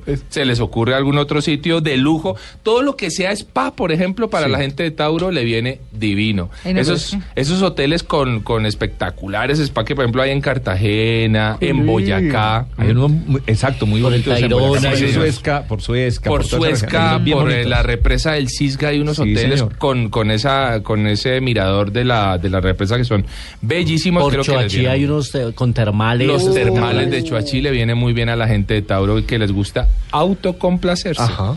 Mimarse. Mimarse. Mimarse. Hay que ir con un mimo a mimarse. No, no. Eso No, sonó ok. como sexo caribe, No, pero no, bueno, no, sí. sí, no, no. Es, es- es el bonus track de Sexo Caribe. Oiga, Géminis. Sí. Los nacidos bajo el signo de Géminis son personas Cata. Sí. sociables, les encanta estar en lugares concurridos para poder interactuar y llenarse de cultura, les encanta la rumba, les encantan los destinos urbanos, eh, vida nocturna. eh, es lo que más le encanta a la gente de Géminis. Destinos como por ejemplo Londres en Inglaterra para visitar los pubs, para hacer los circuitos eh, teatrales de museos. Eh, Chipre, que resulta ser eh, un lugar con bastante rumba y, y mucha cultura, también puede ser interesante. Y me parece que en Colombia, pues a la gente de Géminis, pues eh, le va a venir bien hacer turismo por las grandes ciudades, que creo que puede ser eh, un, un buen lugar. Y pues, si están en busca de rumba, ¿por qué no? Cáncer, las personas de cáncer Sí. prefieren estar acompañados por la familia Ah. o por los amigos cuando se van De de, vacaciones. ¿Es cierto? ¿Alguien de aquí es cáncer? Sí. The Bus. Ah, bueno, y les gusta salir en familia. Sí, par- pero Totalmente. excelente. Eh, un lugar en Colombia, por ejemplo, Tito, que, que le, que le guste visitar en familia. No sé, es que me gusta Tanto. salir a pueblear, por ejemplo. Exactamente. Por los pueblos, migrar. Esos- esas el rutas turísticas, por ejemplo, nuevamente toquemos a Boyacá, que se faja con sus rutas turísticas por los pueblos de Boyacá, que son divinos, por ejemplo. O por qué no, No, el todo- eje cafetero. Todo lo del eje cafetero, que es Exactamente. bien bonito. Me bueno, la parece misma que Antioquia es- tiene unos... Ah, el- el, sur- exactamente. el, eh, suroccidente. El suroccidente. Eh, me parece que son lugares que son perfectos. Leo, ojo Sí. con Leo. Si, eh, si un lugar es famoso Ah, por ser lujoso y estar lleno de glamour, es muy posible que allí se encuentre un Leo. Es gente que le encanta Nueva York, Nueva. York, París, Usted es de Leo. Dubai. Usted es de Leo. Yo soy de Leo, Claro. justamente, sí. Aunque cambiaría un poco con su signo el tema, porque lo suyo, recuérdeme, Diego, el signo suyo. Dicen que es el mejor Aries. Ah, No, eh, no es el mejor. Es Aries. Eh, eh, ese signo es muy aventurero. Yo lo, yo cambiaría un poquitito esto, porque Podemos fusionarnos, unirnos. Eso ya- compenetrarnos. eso ya- Aunque ya, conociendo bueno. a Diego, yo creo que el signo es caries. Oiga, la gente de Virgo rápidamente. Sí, sí, Vicente. Virgo, necesita, Virgo necesita analizar y observar el mundo que lo rodea. Puede tildárselo de caprichoso un poco si se quiere, Mira. Sí. pero le gusta hacer las cosas siguiendo su propio itinerario. Sí. ¿Es cierto, Luisca? Así es. Por ejemplo, destinos a nivel mundial, Marruecos, que está lleno de aventuras para el curioso Virgo. Roma, en Italia, por ejemplo, un buen destino. Luisca, ¿alguno que se le ocurra aquí para su signo? Eh, no, la verdad es que a mí las ciudades me, me gustan, las grandes ciudades Sí, me atrapan mucho. Entonces sí. ahí está, justamente. Y en marzo los Oscar en Los Ángeles. Ah, Ah, bueno, hola. pues ahí está. A Es, es un, es, eh, un muy buen- una muy Tiene- buena recomendación. Libra, ¿alguien es Libra por acá? La- Juan eh, Pablo. Juan Pablo, La gente de. Libra son despreocupados, eso los convierte en perfectos compañeros de viaje, además siempre tranquilos, centrados. Muy Eh, Al Libra no se le sorpre- es- es- se sorprende con, Si es con mucha despreocupado, facilidad. no sirve de productor. Le encantan los viajes de mochilero a nuestro productor. ¿Sí es mochilero? Sí, Sí, ah, bueno, ahí está. sí. Entonces, Muy bien. cualquier destino que tenga que ver con eso. Camboya, por ejemplo, a nivel internacional, podría ser un buen lugar para. muy para bueno la hacia Express, eh, por Caracol a las 8 de la noche. Sí, señor. Vamos a terminar con Escorpi- eh, Escorpión, ¿no? Eh, quiere que todo sea como él quiere. Sí, es, es un signo así. Voluntarios. Sí, voluntarioso. Suele evitar los lugares con demasiada gente, prefiere estar solo, prefiere irse a un buen café, eh, un lugar desolado. Oiga, por ejemplo, perfecto para eh, que vaya al desierto de la, La Guajira. La Guajira, por ejemplo, son lugares que le vienen muy bien. Venecia en Italia, dicen a nivel internacional. Y para Sagitario es un signo curioso e incansable. Sagitario de vacaciones es como un niño que come demasiado dulce. El, el hombre Ah. pica por todo lado, busca ese tipo de, de actividades, le encanta caminar hasta las 12, 2 de la mañana, no tiene ningún inconveniente con, con pasear, pasear y pasear. Esto es, eh, ah, terminamos con, con Capricornio, María C.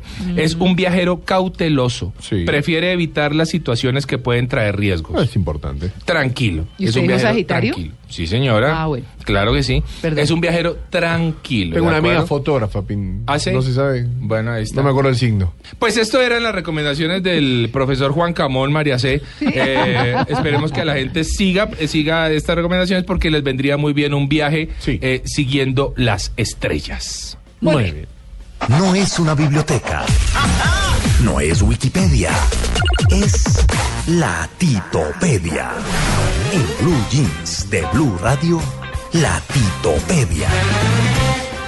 Muchas veces eh, le echamos la culpa de las eh, embarradas cuando eh, interrogan o cuando están en una rueda de prensa o cuando están en el momento más importante a las reinas. Ah, Sí, que, que terminan diciendo frases Sí. salidas de tono, que, que no se entienden o barrabasar. Pero ellas no son las únicas que además están bajo presión y a veces esas frases pues no son bien interpretadas o no alcanzan a decir todo lo que quieren. Pero resulta que hay muchos eh, artistas, particularmente músicos, que terminan diciendo unas frases que realmente pues dejan mucho que desear. Sí. Ya. Sí, entonces eh, para eso hemos invitado a nuestro amigo Íñigo, que hace días no lo teníamos con nosotros. Feliz le deseamos año, un feliz Sí, año a Íñigo, Íñigo. y le damos la bienvenida al programa para que nos acompañe y nos haga la presentación. Íñigo, buenos días. Gracias Tito. Feliz día para todos nuestros amables oyentes Gracias. y para esta mano de gilipollas que os No, acompañan no. en la mesa de trabajo. No, no, no, creáis no. que es fácil despertarse solamente para venir a escuchar todas las estupideces No. que vosotros habláis No. en este programa. Bueno, Pero son las 2 de la tarde en España, Íñigo. Con se los levanta. taches arriba llegó. Claro. Levante mal. Buscó la amarilla. Ah, oiga, pero llegó, eh, entró saludando con los taches Íñigo. ¿Ah? Aparte recién se levantó, son las 2 de la tarde. Sí. Allá en España. Sí. Bueno, Íñigo, a ver, a, a lo que vinimos, a lo que vinimos. Eh, primera frase, para que a ver si ustedes creen que saben quién la dijo. Bueno. Escuchen. ¿dónde se celebra este año el Festival de Cannes? Pues en Cannes, ¿no? Pues, eh, pues, claro. Y entonces. Eh, ¿Quién dijo eso? ¿Pero tiene que ser una reina? No. Sí, no, Un cantante. Ah, un Cantante. cantante. No, no sé. ¿Cuál cantante preguntó dónde se realiza este año el Festival de. Cannes? No, pero eso sí. Lo hizo esta persona. ¿Lo reconocen? Cristina Aguilera. Ah, pero es que esa, eh, teniendo ascendencia latina no habla español tampoco, o sea que... Sí. Estaba buscando el genio en la botella. Donde se realiza el Festival de Cannes. No, pero sí. Genial. No. Es genial. Genial. Frase pasará a la historia. Sí. Sí. Bueno, otra frase, ¿y quién la dijo? Oiga esta frase, Íñigo. Cada vez que veo en la tele a esos pobres niños hambrientos del mundo, no puedo sino llorar. Es decir, me encantaría estar delgada, pero no con todas esas moscas y la muerte y todo eso. ¡Uy! No, pero ¿qué es eso? qué porque yo había leído algo de eso. Cantante. Esa es, entre otras, la obsesión, pues, por ¿Beyoncé? las y todo lo demás. No, no es Beyoncé, es esta. Ah, mira, bueno. Whitney. Maraya. Ah, Maraya. Maraya. Y esa que sí le toca adelgazarse. Encima de todo, ¿no? Apretada en los No, escenarios de Las Vegas. no, pero es una gordibuena. ¿Ah? Una gordibuena. ¿Es una gordibuena? Ah, bueno, está bien. Yo paso. ¿Pasa? Sí, no. Bueno, más frases de esas terribles, terribles. No, pero esa estuvo Ah. terrible. O sea, estuvo fatal. Oigan esta. ¿Y quién la dijo? Oigan esta. No he cometido ningún delito.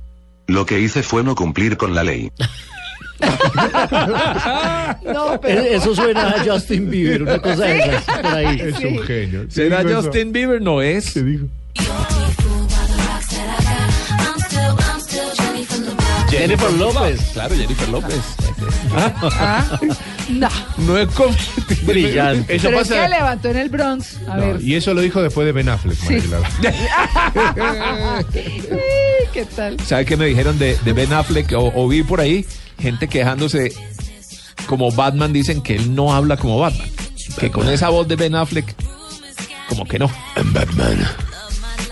Ah, ah, el 24 tiene de marzo dilucidaremos todas las dudas que tienen algunos sobre el personaje. A mí me parece que va a ser un gran Batman en la película de Zack Snyder. Vamos a ver. Bueno, Vamos a ver. El bobazo María Clara. Bueno, sí. otra frase, otra, otra frase contundente. Oigan esto. No soy anoréxica. Soy de Texas. ¿Hay alguien anoréxico que provenga de Texas? Ah, no Nunca he sabido de nadie. Y eso me incluye a mí. Pero ¿quién, quién dijo eso? Ah, ¿quién dijo eso? Jessica. Qué No. bárbaro. Jessica, Jessica Simpson. Claro. Jessica Simpson. Oiga, pero esas están que les compiten a las reinas. Yo no soy anoréxica, soy, Soy de, de Texas. Texas. Buenísimo.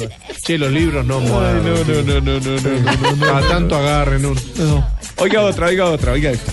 Nunca he querido ir a Japón, sencillamente porque no como pescado. Y sé que el pescado es muy popular en África. ¿En serio? No, pero ese iba corriendo el mapa, ¿no? Ah. Uy, no, pero ¿quién dijo esa burrada? Así está el mundo. Lo dijo ella.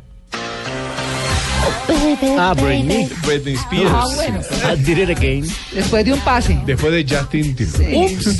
La volví a hacer. Ups, I did it again. Uy, no, pero es que sí. No, eh, o sea, tres bestialidades en una sola No. frase. Muy, muy. Está haciéndole competencia a Cristina Fernández de Kirchner que en un video que me encontré Sí. por ahí ¿Qué dice? dice que la batalla de Carabobo de Venezuela que ella conoció el sitio en Ecuador. Sí. ¿Ah, sí? Señor. Entonces, entonces, imagínense usted, está en video, está en video. Bueno, pero no solo mujeres para que después no digan que somos sexistas. Sí, Esta la dijo un hombre, pero oiga, oiga. Es realmente difícil mantener una relación de pareja cuando tu pareja no te deja tener relaciones con otras personas. Upa. Ah, no, pero pues este, ah, el pirulín ping pong. Está bueno para el doctor González. Sí. Eso lo dijo este señor. Mirá vos. Axel Rose. Ah, El de los ah, Guns no, N' pero Roses. es que a quién le están pidiendo fidelidad, por favor. Sí, no. Bueno, y oiga esta otra frase. Preferiría estar muerto a verme cantando Satisfacción a mis 55 años. Satisfaction. Mick Jagger. Sí, pues ya Jagger. quién es. Mick Jagger. Mick Jagger. Lo dijo cuando era muy peladito. Preferiría estar muerto que verme cantando Satisfacción a los sigue 55. No, pues tiene Ah. 70 y qué, dos. Tres, dos, 3, tres, sí. 72, 73 y lo vamos a ver en Bogotá, supuestamente. Cantando esa. Cantando, Cantando esa. Pero ¿y ¿cómo no lo va a Por cantar? favor. ¿No? 50 días quedan. Bueno, Sí, ¿no? y esta, esta para cerrar, porque Sí. son las 9.59. La de Es que esta tiene tres frases. A ver. Oiga, eh, dos frases. Oiga la primera. La mayoría de nuestras importaciones vienen de fuera del país. Es No, un no, genio. No. Esa se le han achacado a. Nicolás Maduro. Bueno, pero ah, bueno, ese le queda bien. Mm, Le sí, sale, le pero sale. no.